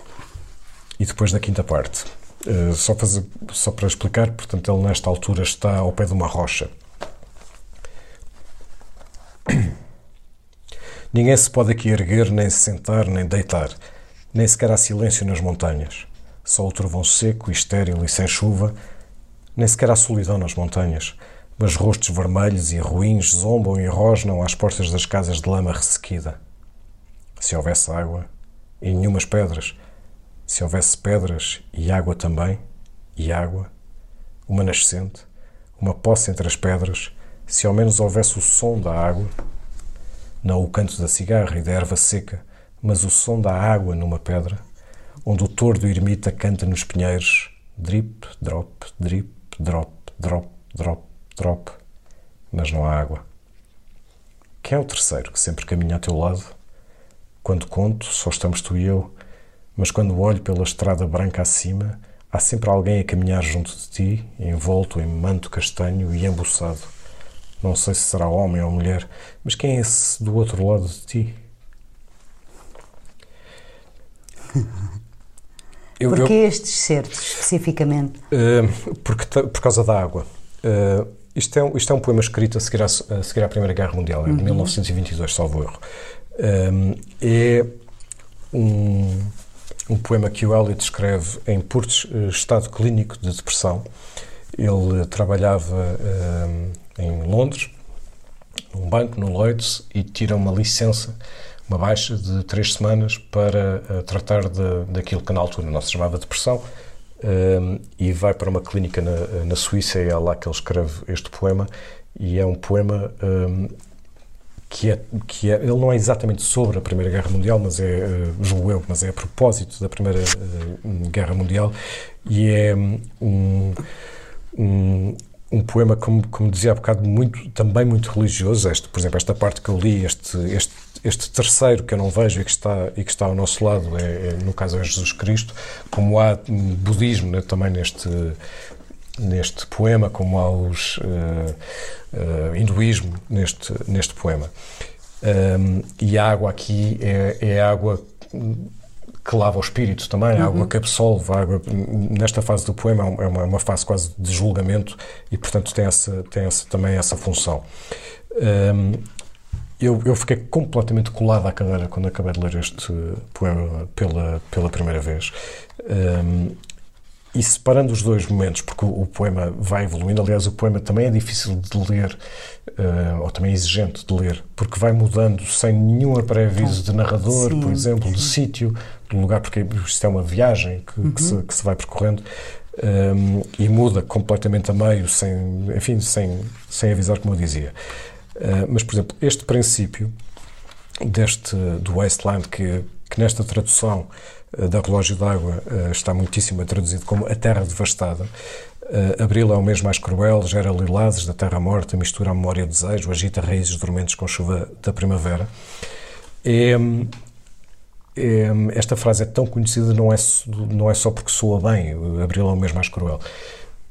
É porque está aqui contido uma, um paradoxo ou um contraste entre o nascimento das flores eh, da primavera e todos os escombros dos quais elas medram. E esses. Eh, aliás, depois o poema continua dizendo que no inverno a neve aquece. E porquê? Porque no inverno tudo é, tudo é negro, tudo é, tudo é frio e, portanto, não há contraste. E quando, um, quando surge a primavera e, portanto, as, as flores começam a nascer, elas, paradoxalmente, estão a sublinhar o, o, a devastação da terra que está por debaixo e tornam-na, portanto, muito mais visível. E isto é uma maneira de falar da primavera como nós, nós estamos, obviamente, habituados no momento da primavera, do renascimento, enfim, por aí fora. Sim. E, e falando ele disso, desse nascimento e dessa força uh, da natureza, e obviamente tudo isto é muito simbolista, um, é muito angustiado, sobretudo nesta fase inicial, é, é, é, muito angustiado e essa angústia é uma angústia pós-guerra e é uma angústia também de uma, de uma análise que ele faz sobre uma sociedade que naquela altura, eh, segundo ele, é uma sociedade demasiado um, superficial, pouco envolvida e pouco uh, engajada do ponto de vista espiritual. E, e, o poema é em grande parte, uh, em grande parte sobre isso. E... É curioso, tu não é a primeira nem a segunda escolha que tens de autores e de poemas que precisamente têm uma ligação espiritual, religiosa, sendo tu não crente, como disseste já. Olha, o, o Vincent van Gogh tem uma carta ao irmão, ao Theo Van Gogh, onde diz qualquer coisa como isto: às vezes sinto falta de religião. E então sai de casa e pinta-se estrelas. e tu fazes o quê, se sentires falta? Escrevo, leio. Um, e, e, esta aqui a religião, no sentido da construtor, tem a ver com a espiritualidade. Uhum. Um, não com crença, não, eu não sou minimamente crente. Uh, e sou daquelas pessoas, como há muitas, que têm pena de não serem crentes, uh, mas não sou, não é uma opção. Uh, isso não significa, muito pelo contrário, que não se tenha uma, um certo tipo de espiritualidade. espiritualidade. E, e, não estou a falar de qual é a igreja onde tu vais rezar, não é isso. Hum. Não, não no meu caso. tem a ver com a forma como nós nos relacionamos com o mundo e depois nos relacionamos com connosco próprios depois desse mundo ou, ou incluindo esse, esse mundo. E da maneira como depois transformamos isso ou não na, um, na forma de viver e na forma, e na forma de estar. Um, e, e este, este poema que é extraordinário, é extraordinário, é dos, é dos melhores poemas que eu já li uh, na minha vida e, e é um, é um foi um choque elétrico quando, quando eu li pela primeira vez e, e, e, ele tem outros poemas eh, quase épicos, não é? E que são muito, muito celebrados.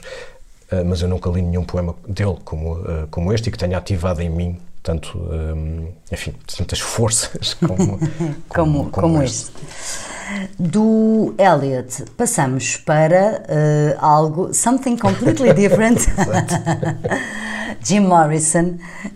Um, tu disseste-me antes de uh, gravarmos uh, que tiveste assim uma fixação intensa com o Jim Morrison na tua adolescência, não é? Ouviste tudo, leste tudo. Então conta lá, como é que isso aconteceu?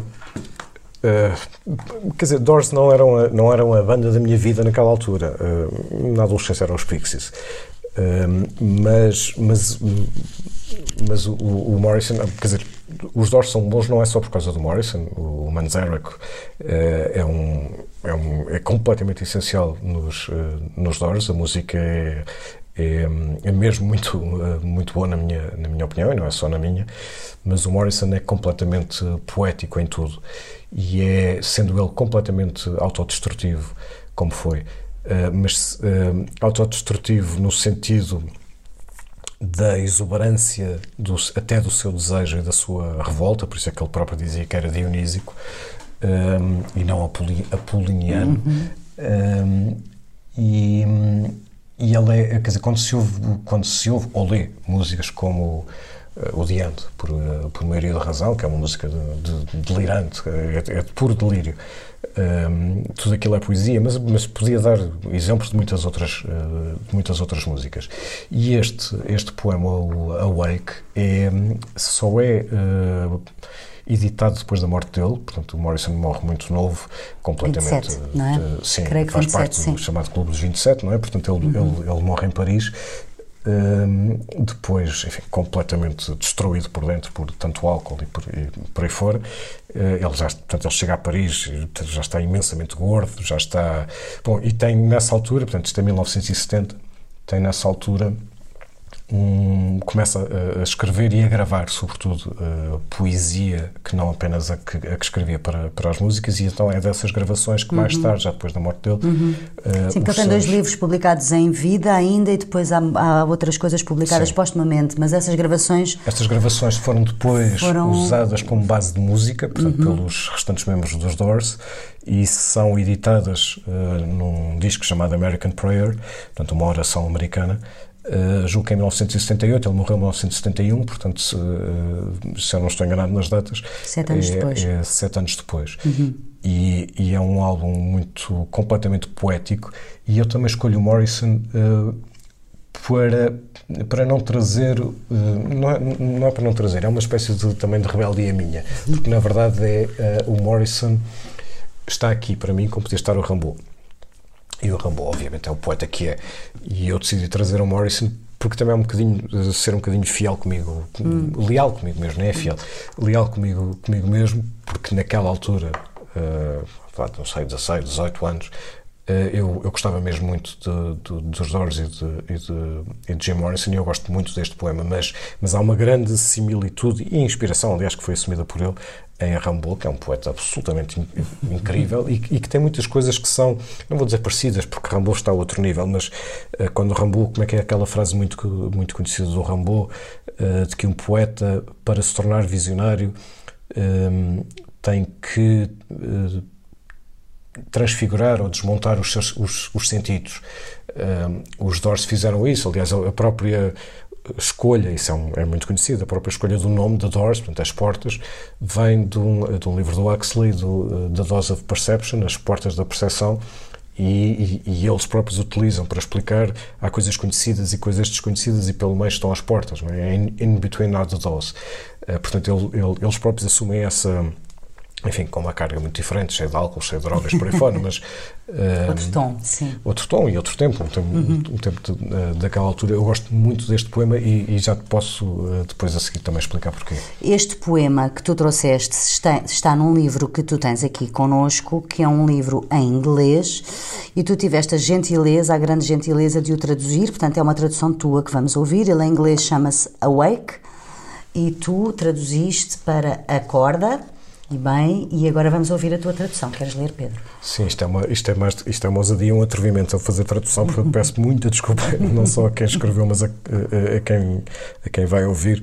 Uh, desculpa e quase escusa, porque, por exemplo, uhum. awake pode ser uh, traduzido como despertai, despertar, des, ou despertar, ou, uhum. ou, desperta, e eu, preferi, eu preferi traduzir por acorda. Acorda. Sacode sonhos do teu cabelo, minha criança bonita, minha querida, escolhe o dia, escolhe o sinal do teu dia, a divindade do dia, a primeira coisa que vês, uma vasta e radiante praia numa lua de joias. Casais nus correm abaixo pelo seu lado tranquilo, e nós rimos como suaves crianças loucas, cheias de si nos cérebros de algodão da infância. A música e as vozes estão à nossa volta. Escolhe, sussurram eles, os anciãos, o momento voltou outra vez. Escolhe agora, sussurram eles, debaixo da lua, ao lado de um lago antigo. Entra de novo na floresta doce, entra no sonho quente. Vem conosco. Tudo está desfeito e dança. Então, tudo está desfeito e dança.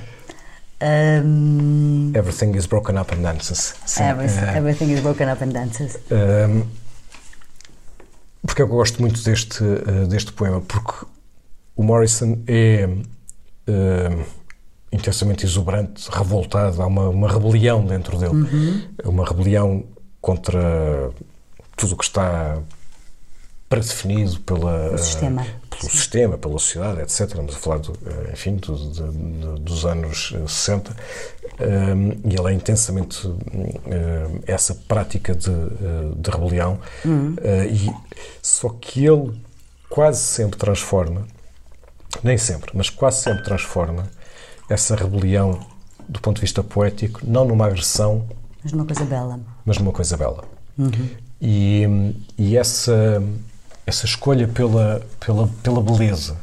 Uh, repara, quando ele fala do, de uma lua de joias e depois uh, dos casais nus que correm pelo seu lado tranquilo, lado tranquilo de, dessa lua de joias, um, e quando diz um, está a ouvir os anciãos, não é? Escolhe, escolhe, acorda. Tudo isto é muito convocatório. O acorda, o escolhe, escolhe o dia. Um, vem connosco o sonho quente. E sonho quente em inglês, hot dream. Hot que também tem outras leituras, tem outras como, leituras como, que eu não consigo traduzir. Um, e isto tudo está desfeito e dança. Isto tudo está desfeito ao mesmo tempo é contra-romântico no sentido de que não, nós não estamos num paraíso onde de hum. repente não, está, está tudo lixado Está, está, tudo destruído, está tudo desfeito, mas tudo dança. E, e isto é muito, muito, muito, muito, muito bonito no, uh, no Jim Morrison, que sendo um cantor de rock and roll, o que só lhe fica bem, Um, sendo um cantor de rock and roll, lá está, opta na sua. Opta, provavelmente não é uma opção, é a maneira como ele senta, uhum. sente, pensa e quer transmitir-se a outros. É, é intensamente poética e é intensamente bela. Gostas de rock and roll?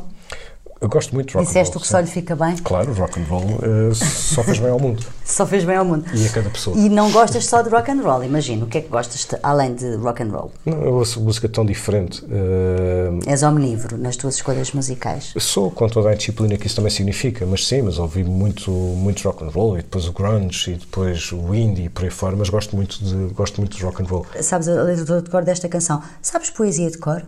Sei algumas coisas que vou, que vou decorando, sei. Mas decoras porque gostas, acontece, ou decoras por dedicação? Um, por duas razões. A primeira para guardar dentro de mim e a segunda para compreender. Um, Mas decides decorar ou acontece de decorar porque gostaste muito? Quando são pequenas frases, decoro sem, sem, sem pensar. Poemas inteiros eu decido decorar. Mas e pegas uh, no poema e sim. estudas até sim, decorar? Sim, sim, sim. Para e... compreenderes posteriormente, é isso? Porque uh, uh, o ato de decorar é muito mais do que, do que decorar. Obriga-nos a interpretar, mas sobretudo obriga-nos a, a, compreender todas as, todos os mistérios de cada poema. Um, o, o, vou dar um exemplo o, o monólogo de, um dos monólogos do, do Hamlet, uh, o To Be or Not To Be, o mais, o mais conhecido, eu decorei-o por. Um, porque eu gosto muito daquele texto. É provavelmente, o, eu acho que é o texto mais incrível que eu li na vida. Não quer dizer que ele seja o melhor, o texto mais incrível alguma vez escrito, mas daqueles que eu escrevi, que, desculpa, daqueles que eu li, é o texto mais incrível que eu li na vida. São 40 linhas, não sei, cerca disso. Um, e eu decorei, não para citar, nunca o disse em lado nenhum, uh, não para citar, não, mas porque primeiro me permite, quando, quando quer, em qualquer circunstância ou lugar, dizê-lo a mim mesmo, mas sobretudo porque me obriga a, a parar em cada palavra. O ato de decorar uh, não é obriga, é permite. Um, o ato de pensar em cada palavra que é, que é usada e, portanto, perceber não o sentido concreto do que ali está, mas pelo contrário, os múltiplos sentidos que aquilo pode um, proporcionar. Que ele, lês em inglês. Leste Sim. o Hamlet em inglês. Sabes de cor essa parte? Diz só. Sei, mas sem inglês. Um bocadinho em inglês, um bocadinho. Uh, queres o princípio, queres o fim. O que tu gostares mais. Eu, eu só sei dizer-me de enfiado, em boa verdade. Portanto, então diz só um bocadinho. Se me do início, do início. Uh, o ser ou não ser, não é? Que é uma. Uhum. To be or not to be That is the question. Whether it's nobler in the mind to suffer the slings and arrows of outrageous fortune, or to take arms against the sea of troubles, and by opposing, end them. To die, to sleep, no more. And by a sleep to say we end the heartache and the thousand natural shocks that flesh is heir to. Tis a consummation devoutly to be wished, to die to sleep, to sleep, perchance to dream. Aye, there's the rub. For in that sleep of death, what dreams may come when we have shuffled off this mortal coil must give us pause. Que bonito, Pedro. Obrigada, obrigada. Mas queres Está... ver um exemplo? Por exemplo, a maneira como este texto é traduzido um, é, é, é, é, mesmo muito incrível perceber como é que as pessoas, no caso os tradutores, entendem de maneiras diferentes.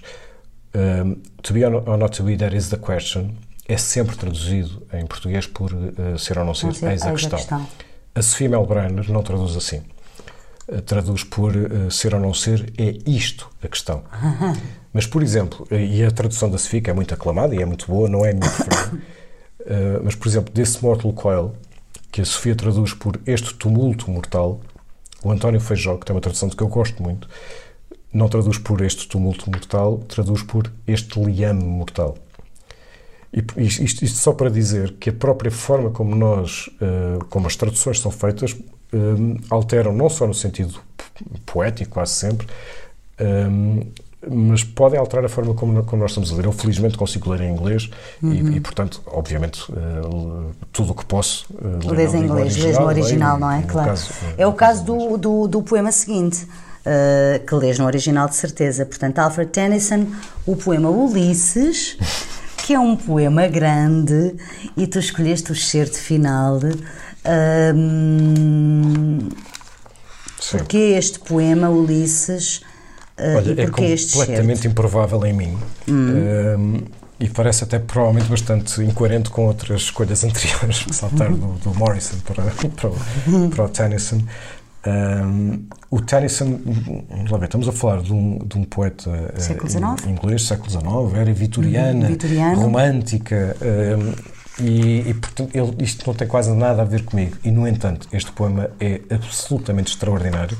O poema Ulisses, é onde há, onde há já é uma referência com, uh, uh, e é, que é assumida no, no poema com um mito fundador do Ocidente, Uhum. o, do, de, de Homero, a, a, a, importância que ele tem na nossa, na nossa identidade ocidental é, é, é, é completamente definidor. Claro que eu aí não leio no original, não leio grego no original, mas li a, li a tradução a partir do grego do Frederico Lourenço e, e felizmente que conseguimos ter essa, essa, Essa, essa, tradução, essa tradução. essa possibilidade, sim. E este, é melhor explicar no fim, mas este, esta escolha, eh, esta, esta tradução também é minha, eu também tenho que pedir desculpa, porque eu, eu, eu parti do original, mas us, uh, fui adaptando duas traduções, fui usando, aliás, duas traduções, uma delas é de Jorge de Sena, que é obviamente muito melhor tradução do que eu, é incomparável com aquilo que eu fiz, só que o Jorge de Sena tem uma, uma tradução que é menos heroica e apopeica do que a leitura que eu faço e, portanto, um, com todo o respeito e toda a humildade, um, eu, a humildade de saber que, que fiz a geneira e que fiz pior. Eu, Mas eu, propões eu, uma tradução diferente, é, é a forma mais como heroica. leio. É a forma como eu leio. Como tu lês o poema, portanto, sim. Isto é só, é só salvo seja, mas é, é, o, é o final. Uh, portanto, estamos a falar de, de Ulisses, que está em Ítaca, uhum. uh, e a primeira parte do poema é uma parte em que ele está muito está muito parado e não está confortável com isso e portanto está muito e ele enfim Ulisses é, uma, é a história de uma viagem não é a história uhum. da viagem e a viagem obviamente aqui tem todas as leituras possíveis incluindo a não literal uh, que é que deve ser seguida aliás não é uh, e portanto esta segunda parte é, é, é uma, ou esta esta parte da leitura que eu vou fazer já é de uma segunda parte em que ele reagindo a essa essa a monotonia e uhum. esse um, esse desconforto consigo próprio de estar, de estar parado, ele reage e, e então torna-se convocatório. E então, pedindo desculpa pela péssima tradução, hum, segue assim. Ali está o porto, o navio incha a sua vela, e além para os negros e largos mares. Meus marinheiros, almas que se bateram, sofreram e pensaram comigo que sempre alegremente recebestes os trovões e os raios de sol e lhes opusestes os vossos corações livres e livres frontes, eu e vós estamos velhos. Ora, a velhice tem ainda o seu brio e a sua honra. A morte acaba tudo, mas antes do fim, algo de notável memória pode ainda ser feito, digno dos homens que enfrentaram deuses. As luzes começam a cintilar dos rochedos, o longo dia esvai-se, e a lenta lua sobe, e as profundezas uivam à volta com muitas vozes. Venham, meus amigos, ainda não é tarde para buscarmos um mundo mais novo. Façamo-nos ao mar e, sentados em ordem, remai contra as fundas vagas, pois o meu propósito é navegar além do poente e dos caminhos de todos os astros do Ocidente até que eu morra. Pode ser que os abismos nos engulam. Pode ser que atinjamos as ilhas afortunadas e vejamos o grande Aquiles que estimamos. Embora muito se esteja tomado, muito resta. E embora não sejamos já a força que noutros tempos moveu a terra e os céus, o quanto somos, somos. Uma igual têmpera de corações heróicos, enfranquecidos pelo tempo e pelo destino, mas fortes na vontade para lutar, procurar, encontrar e não ceder. lutar, procurar, encontrar e não ceder. Este poema Enquanto eu, já escolhi aqui poemas que têm muito a ver com uma convocatória adolescente, que eu mantenho sem nenhum problema, sem nenhuma uhum. uh, crise de identidade, este é exatamente o contrário. Isto é uma convocatória dele e dos seus marinheiros velhos. Esta proposta de que sim, nós já temos os, os nossos corações heróicos estão enfraquecidos pelo tempo e pelo destino, mas são fortes na vontade para lutar, procurar, encontrar e não ceder. É um poema de uma idade mais madura e tu reveste mais nisso agora, aos 46 anos, é isso? Eu revejo-me na vida toda. O que é que eu quero dizer com isto? Um, tem a ver com a maneira como nós vivemos e como, e como uh, tomamos as nossas contraditórias e às vezes também de, as nossas contraditórias decisões, que às vezes também são de veleidades e são Uh, enfim, e o tempo depois vai ensinar-nos que nós estávamos errados ou que éramos demasiado imberbes ainda, apesar de já termos 46 anos. Uh, eu não sei o que é não ter 46 anos, a não ser ter menos. Não sei o que é ter uhum. mais, portanto, insisto que isto não é nenhuma lição para ninguém. Mas esta inspiração de que nós podemos, no fundo, viver até ao fim, é, é muito uh, determinante para mim. A vida é um ato de coragem permanente.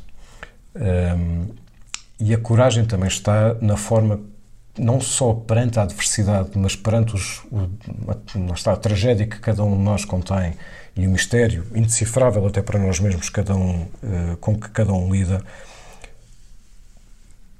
pode implicar ou pode significar uma coragem até ao fim, que é a coragem de, sobretudo, de acreditar nessa possibilidade de vida no dia em que estamos não por uma perpetuidade ou por uma estátua, mas eu hoje estou vivo, eu hoje estou a viver e, portanto, hoje o que é que eu vou fazer e como é que eu vou pensar e como é que eu vou decidir, mesmo que esteja enfraquecido pela doença, pela doença ou, pela, ou, pela, ou pela idade. E este poema é, é, é uma convocatória não só de Ulisses aos seus marinheiros, mas é uma, é uma convocatória uh, nossa connosco próprios. E, eu não sei, quando for velho, como é que me vou sentir e se calhar vou achar que era um idiota aos 46 anos. Não é? Aliás, é muito provável que sinta isso. Mas, mas esta atitude de, em vez de, como, enfim, não vou dizer como algumas pessoas, mas em vez de pensarmos o que eu perdi até hoje porque não ter feito o que devia ter feito. A melancolia uh, e a lamúria, sim. Uh, nós temos sempre vida pela frente. Uma pessoa que não é crente como eu, sabe que só há isto. Ou melhor, crê. Crê que só há isto. O que é, um bom, um, que é uma boa contradição, que uhum. eu acabei de fazer. Uhum. Crê que só há isto. E, portanto, só havendo isto, como é que lidamos com isto? É com a eternidade? Não. Não. A, a, a, a eternidade é. Repara, eu, em relação à eternidade, uh, aprendi com o Eduardo Lourenço uh, o instante da eternidade. E isso sim, é isso que me interessa. Um, porque de resto, repara, destes poetas todos que eu acabei de falar, quantos vão ser eternos? Põe 200 anos em, cima do tempo em que nós estamos. Quantos destes que nós falámos hoje vão ser lembrados?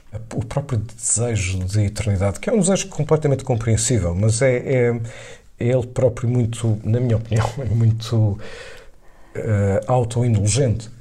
Uh, portanto, não é pela eternidade, estou falar, agora estou a falar de mim, não é pela eternidade ou pelo desejo de, de, de ser lembrado um, que vale a pena viver. Vale a pena viver por outro tipo de legado, por exemplo, a, nosso, a maneira como educamos filhos, a maneira como. Isso sim, mas não é por, por, por outras coisas que não essa. E portanto o que interessa, para mim, é viver durante. É viver não é só durante os anos em que estou cá, é cada dia que estou cá. E este poema é um Convoca essa atitude, para digamos velhos, assim. Para nós velhos. E isso é muito mais raro do que. Porque, porque, normalmente nós tendemos a dizer, pois isso é coisa de miúdos, quando tu eras adolescente e juvenil, isso é uma coisa juvenil, não é? O amor é uma coisa juvenil, é, o vamos mudar o mundo é uma coisa juvenil. Não é nada juvenil. Não é nada. Não, há, muitas, há muitas coisas que nós aprendemos à medida que envelhecemos, mas há muitas coisas que nos esquecemos. Porque a vida nos vai passando por cima e nos vai enfiando dentro de uma máquina de lavar e, e, e, na verdade, depois nós esquecemos muitas coisas que sabíamos eh, quando éramos, quando, quando éramos mais novos e mais virgens perante o mundo. E este poema, é, é, para mim, tem essa força. Tem a força de, de, de ser sempre. Eh, de haver sempre uma possibilidade, de haver sempre uma, um, uma escolha que nós fazemos, cada um de nós, pela, pela força da vontade para lutar, procurar, encontrar e não ceder. Falaste uh, há pouco uh, dos nossos filhos. Um, este teu amor pela poesia, eu creio que posso usar esta palavra, perpassa para os teus filhos ou é algo que lhes passa ao lado? Não, eles sabem e gozam bastante comigo porque. Gozam? Porque eu, gozam porque eu começo a dizer poemas no meio do, no meio do jantar se for preciso. Como assim? E... a propósito de quê? Da conversa? Sim, ou porque lhes digo, vá, vocês têm que conhecer isto, e vou buscar, e eles começam a brincar comigo, e bem, e com toda a razão, e pronto, lá vamos nós levar com uma charupada sobre o amor e sobre não sei o quê. Também é uma forma de eles brincarem comigo, que faz parte de uma relação muitíssimo saudável que felizmente temos. Portanto, há vezes que não estão para maturar e fazem muitíssimo bem, e há outras vezes em que não, que me perguntam e que, e que querem saber uh, mais, querem saber sobre mais, aquele ou, poeta, ou, ou que que sobre aquele poema, determinada sim. coisa. Um, mas, mas lá está, eu também não me levo demasiado a sério. Eu, se me levasse demasiado a sério, não estava a fazer este programa contigo. Porquê? Não, porque isto é uma grande. É quase. Um, é, uma grande, é um grande atrevimento ouvir falar de poesia. Quer dizer, eu sou leitor de poesia e gosto muito de poesia, mas eu, o que é que eu sei de poesia se mas não é como leitor? Mas é o propósito, é? é convidar pessoas que gostam de poesia a falar sobre os poemas Sim, claro. de que gostam. Um, vamos aqui para outro clássico, não é? Que é o Philip Larkin. É, mas é, é, a propósito de pais e de filhos, também é bastante uh, contra e contra-intuitivo com o rumo que estávamos a tomar. Com o rumo que estávamos a tomar, precisamente. Tu escolheste um poema, um, This Be the Verse, tu tens na, no original, uh, Collected Sim. Poems. Um, e fizeste também uma tradução tua e tens a nuance uh, que anotas dizendo com perda da rima Sim. original, não é? Sim, o poema é em rima e eu, e eu, e, e pronto, eu não traduzi e a tradução em rima. não... Não, uh, não traduzi em rima, sobretudo uhum. para manter a força uh, do poema. É um poema muito chocante, uhum. chega a ser repulsivo, Uh, mas eu depois no fim posso explicar porquê, claro que sim. enfim, com o aviso de que, de, que ele, de que ele pode ser bastante chocante e não é só pelas palavras, é pela, pela mensagem final. Sim. Vamos lá ouvir então, lê lá. This be the verse, seja este o poema. Eles fodem-te a vida, o teu pai e a tua mãe. Podem não ter a intenção, mas fazem-no. Eles enchem-te com os vícios que tiveram e somam alguns extra, só para ti. Mas eles também foram fodidos no tempo deles, por tolos de chapéus e casacos antiquados, que metade do tempo eram lamechas ou prepotentes e metade saltando raivosos ao pescoço. O homem passa a infelicidade ao homem, que assim se afunda como o fundo do mar. Sai daí tão cedo quanto possas, e tu próprio não tenhas filhos. então. É preciso explicar. Isto para já é um comprimido freudiano, não é? Sim.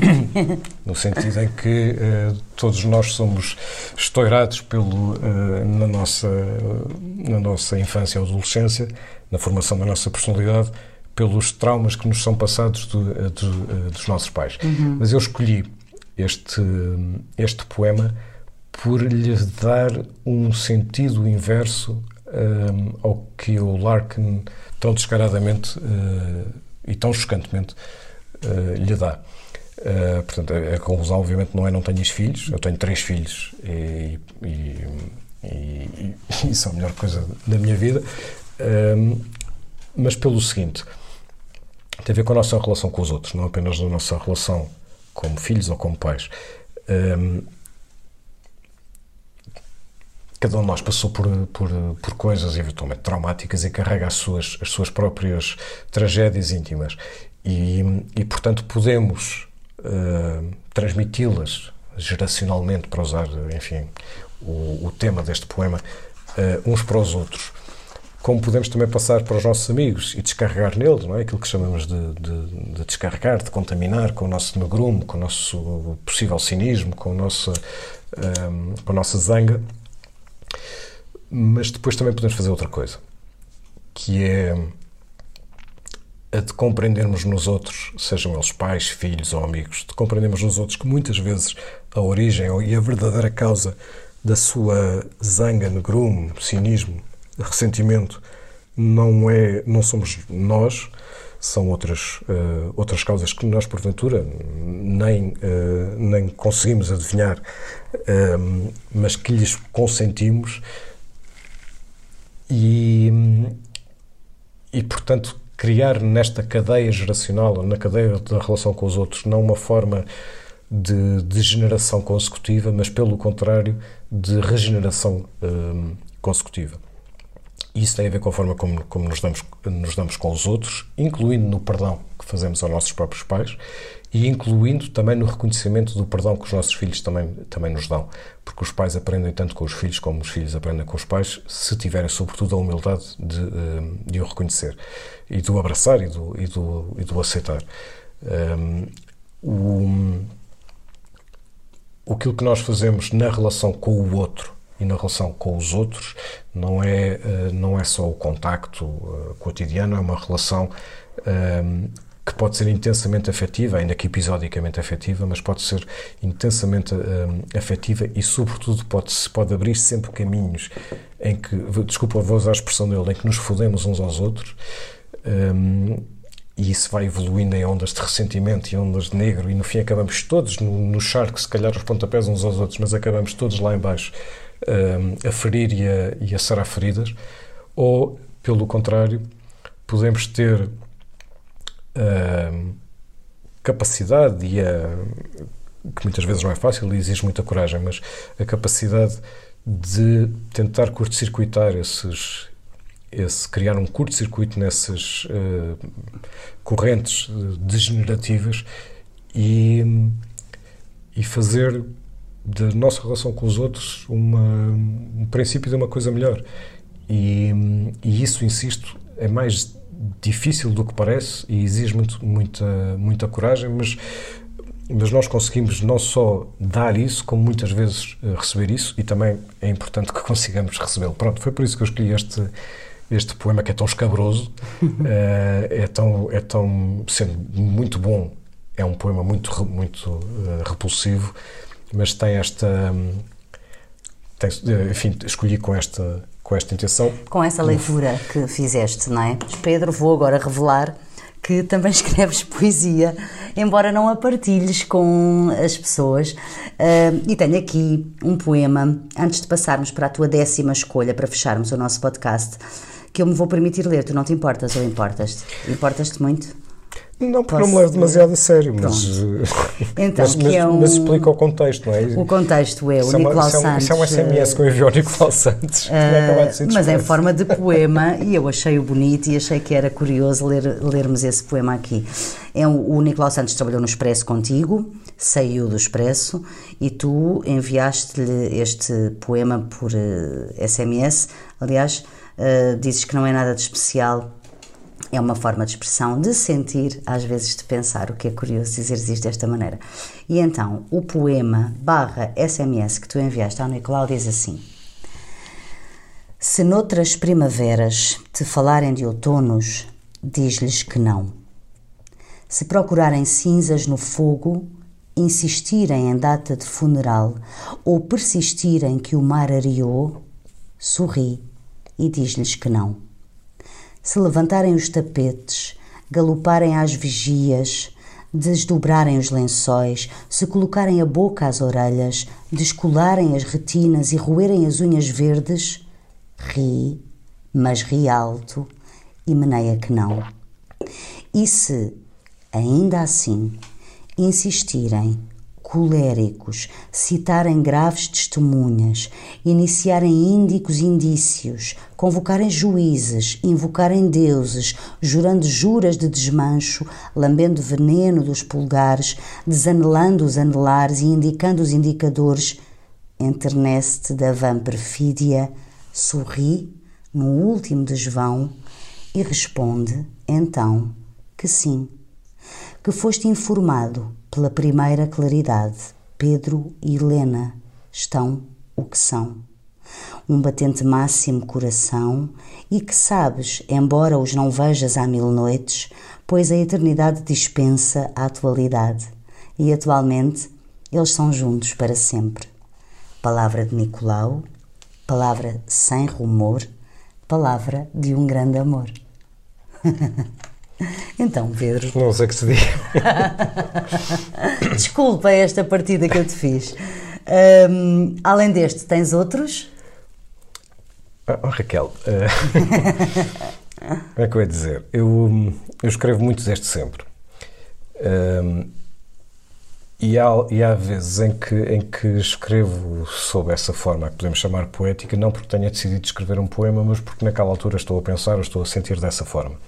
Isso é, isto é literalmente um, um SMS. Eu, eu, peguei no telefone, o, o Nicolau tinha acabado de ser de expresso, eu, eu adoro o Nicolau, e além de, eh, de adorá-lo como amigo, eh, o Nicolau é uma das minhas referências do jornalismo, porque eu lia já o Nicolau quando estava na, na faculdade e, e, já o admirava muito e depois tornei-me amigo dele.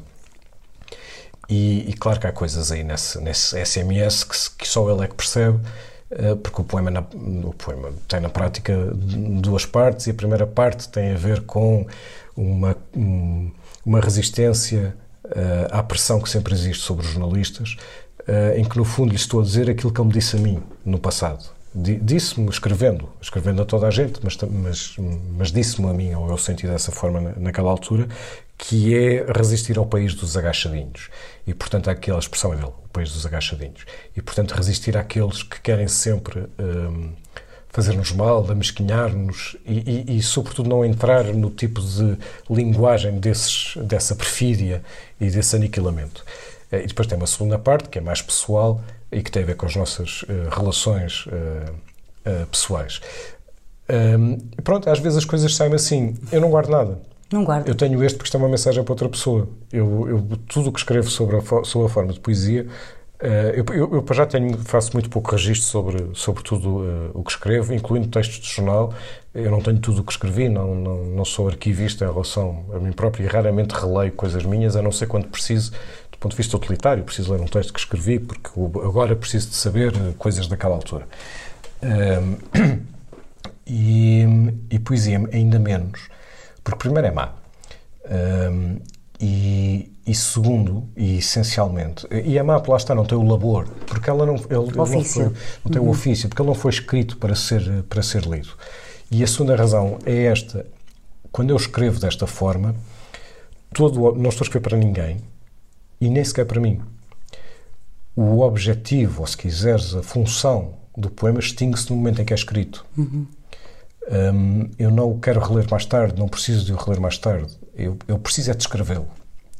E portanto chego ao fim e deito fora. Um, nós, quando saímos dos jornais, eu já saí também, já saí de alguns, tu também, e nós sabemos que quando saímos, saímos. Não? Uhum. E eu quis assinalar ao Nicolau que, para mim, eh, quis que ele sentisse que para mim era, era importante sinalizar este momento em que ele saía por dedicação minha a ele. Quis que ele, que ele soubesse: olha, tu saíste, foste embora pelas tuas opções e fizeste, e fizeste muito bem, mas para mim foi importante. Eh, que aqui, que aqui estivesse e eu quero que saibas que para mim tu para momento, mim foste importante para sim. mim foste importante e para mim és importante. és importante. e o facto de seres importante também significa que eu quero assinalar este momento não com uma mensagem que não teria mal nenhum mas não com uma mensagem a dizer forte abraço uhum. estamos cá para sempre mas, eh, mas mas com mais do que isso de resto eh, é, é só isto não é mais nada não é mesmo mais nada muito bem não tens aspirações poéticas não é que se saiba então não é aspirações nem inspirações. Eu, hum, eu escrevo muito e, e, às vezes a escrita sai em forma de poesia. É mesmo só isto. Não é mesmo para meditar. Mas disseste, é mau. Portanto, consideras não, é que o que fazes é mau? Não, eu nem, nem sequer sujeito à avaliação, mas eu leio tanto, como tu. Quem lê muito, seja romances, seja poesia, seja o que for, sente sempre minúsculo. Verdade. Sempre. Portanto, tu nem te atreves a Sim, pensar. A pisar que, aquele território. Pá, eu tenho aqui 10 livros ao meu lado que trouxe hoje. E, e se, eu, se, eu, tivesse a veleidade ou a ousadia de pensar, olha, se estivesse aqui um livro meu no meio disto, quer dizer, é melhor entrar pela terra adentro, não é? Ser fulminado por um raio. Tens de ter noção, não é? Muito bem. Desses 10, vamos então passar ao décimo.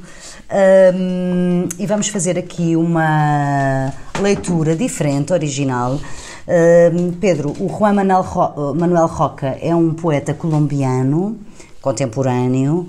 Uh, tu tens um livro Está dele. a fazer neste momento, aliás, uh, e eu sou por ti. Um, um, diário da pandemia que é extraordinário. É, não é extraordinário. É, uh, diário de um anarcodependente em quarentena. Deixamos a sugestão para as pessoas seguirem no Facebook. Uh, Juan Manuel Roca, tu tens um livro em espanhol A eu- tradução. Eu, creio que ele não está editado em português. Eh, não está, não está. Bem, há algumas traduções do Nuno Judice eh, dele, mas em livro, em livro, creio que não. Há em antologias, há uma antologia da poesia co- colombiana eh, e tem alguns poemas dele, mas sim, livro, livro não. Sabes, que- sabes quem é que me deu este livro?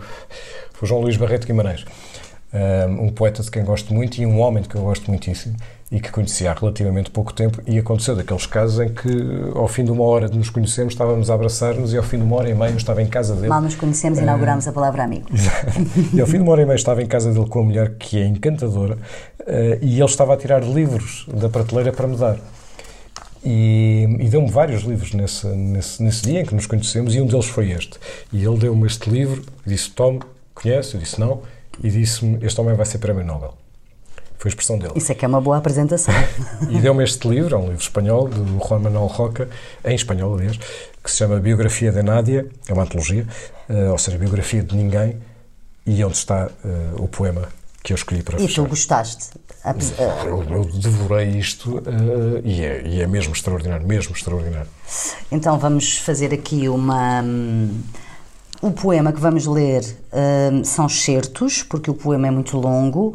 O Pedro teve a amabilidade de traduzir, a gentileza de traduzir, hum, e nós vamos fazer aqui uma, hum, uma leitura diferente do que costuma acontecer no podcast, porque vamos ler eh, em simultâneo, não é, Pedro? Vamos ler divididos, vamos alternar aqui as leituras do mesmo poema. Então, começo eu.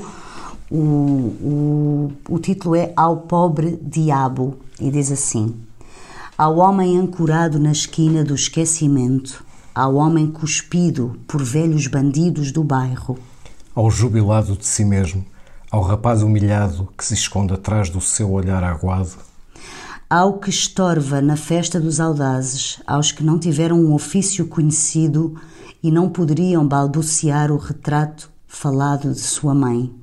Aos que sempre pareceram estar noutro lugar, ao que escapa dos olhares quando o procuram no parque como pasto de burlas, ao que está prestes a abrir a porta de emergência que leva a uma passagem para o outro mundo, à ovelha negra da família que debica drogas e grasna para tentar assustar o matilha dos seus medos, ao sumo sacerdote da religião das derrotas, aos depreciados pelos seus espelhos, ao que prefere ser um fugitivo do seu corpo do que ser seu próprio carcereiro, ao incerto cuja sombra manca mais do que o seu corpo, aos que foram mais chutados do que a bola de uma escola, ao suspeito de todas as alfândegas pela sua mochila cheia de vazio, ao que não consegue ser cavaleiro de si mesmo, ao herege feito à imagem de, de ninguém, ao vaiado pela multidão de um país de deuses abolidos, aos desobedientes que quiseram confinar-se a um canto do Museu do Esquecimento, a quem ninguém espera do regresso da guerra, aos que despejam de sua casa e logo expulsam para sempre dos seus corpos, ao espantalho enganado pelo corvo, ao porta-voz de si mesmo que os paroquianos de todos os partidos odeiam, que conduzem para a esquadra da polícia enquanto grita que a civilização é uma puta velha e desdentada, ao que arriscou o coração e lhe ganhou a violência, ao perseguido que tenta esconder-se no poema de um cigano e ao cigano que tenta esconder-se atrás da sombra de um violino, aos caluniados pelos sacristães da inveja que o amaldiçoam na linguagem dos mortos, aos que não estendem o chapéu para pedir migalhas milagrosas, ao que revela a miséria que oculta os hinos, aos homens acossados que suspeitam que todas as janelas do mundo estão prestes a saltar no vazio, aos deslocados e suas paredes de ar, ao pugilista que cai no ringue sacudido por um gancho de direita, aos loucos da cidade que passam enfiados numa capa de trapos como reis miseráveis, ao que se recusa a ouvir a música dos vendedores de fumo, ao gato escaldado pelo carniceiro, ao cavalo esporado pelo medo, ao azarado que pratica tiro ao alvo e atinge sempre o centro do erro, ao desmancha prazeres, ao que chega atrasado ao seu próprio velório, aos poetas enjaulados por todos os tiranos. Dedico-lhes esta ronda de palavras sem brasões. Algo deles vive sem remédio na minha pele. Pedro, muito obrigada por esta conversa, Obrigado, que foi longa e muito boa. Uh, o podcast do Poema Ensina a Cair regressa em breve para continuarmos a falar sobre a poesia. Este episódio teve a produção de João Martins e música de Mário Lajinha.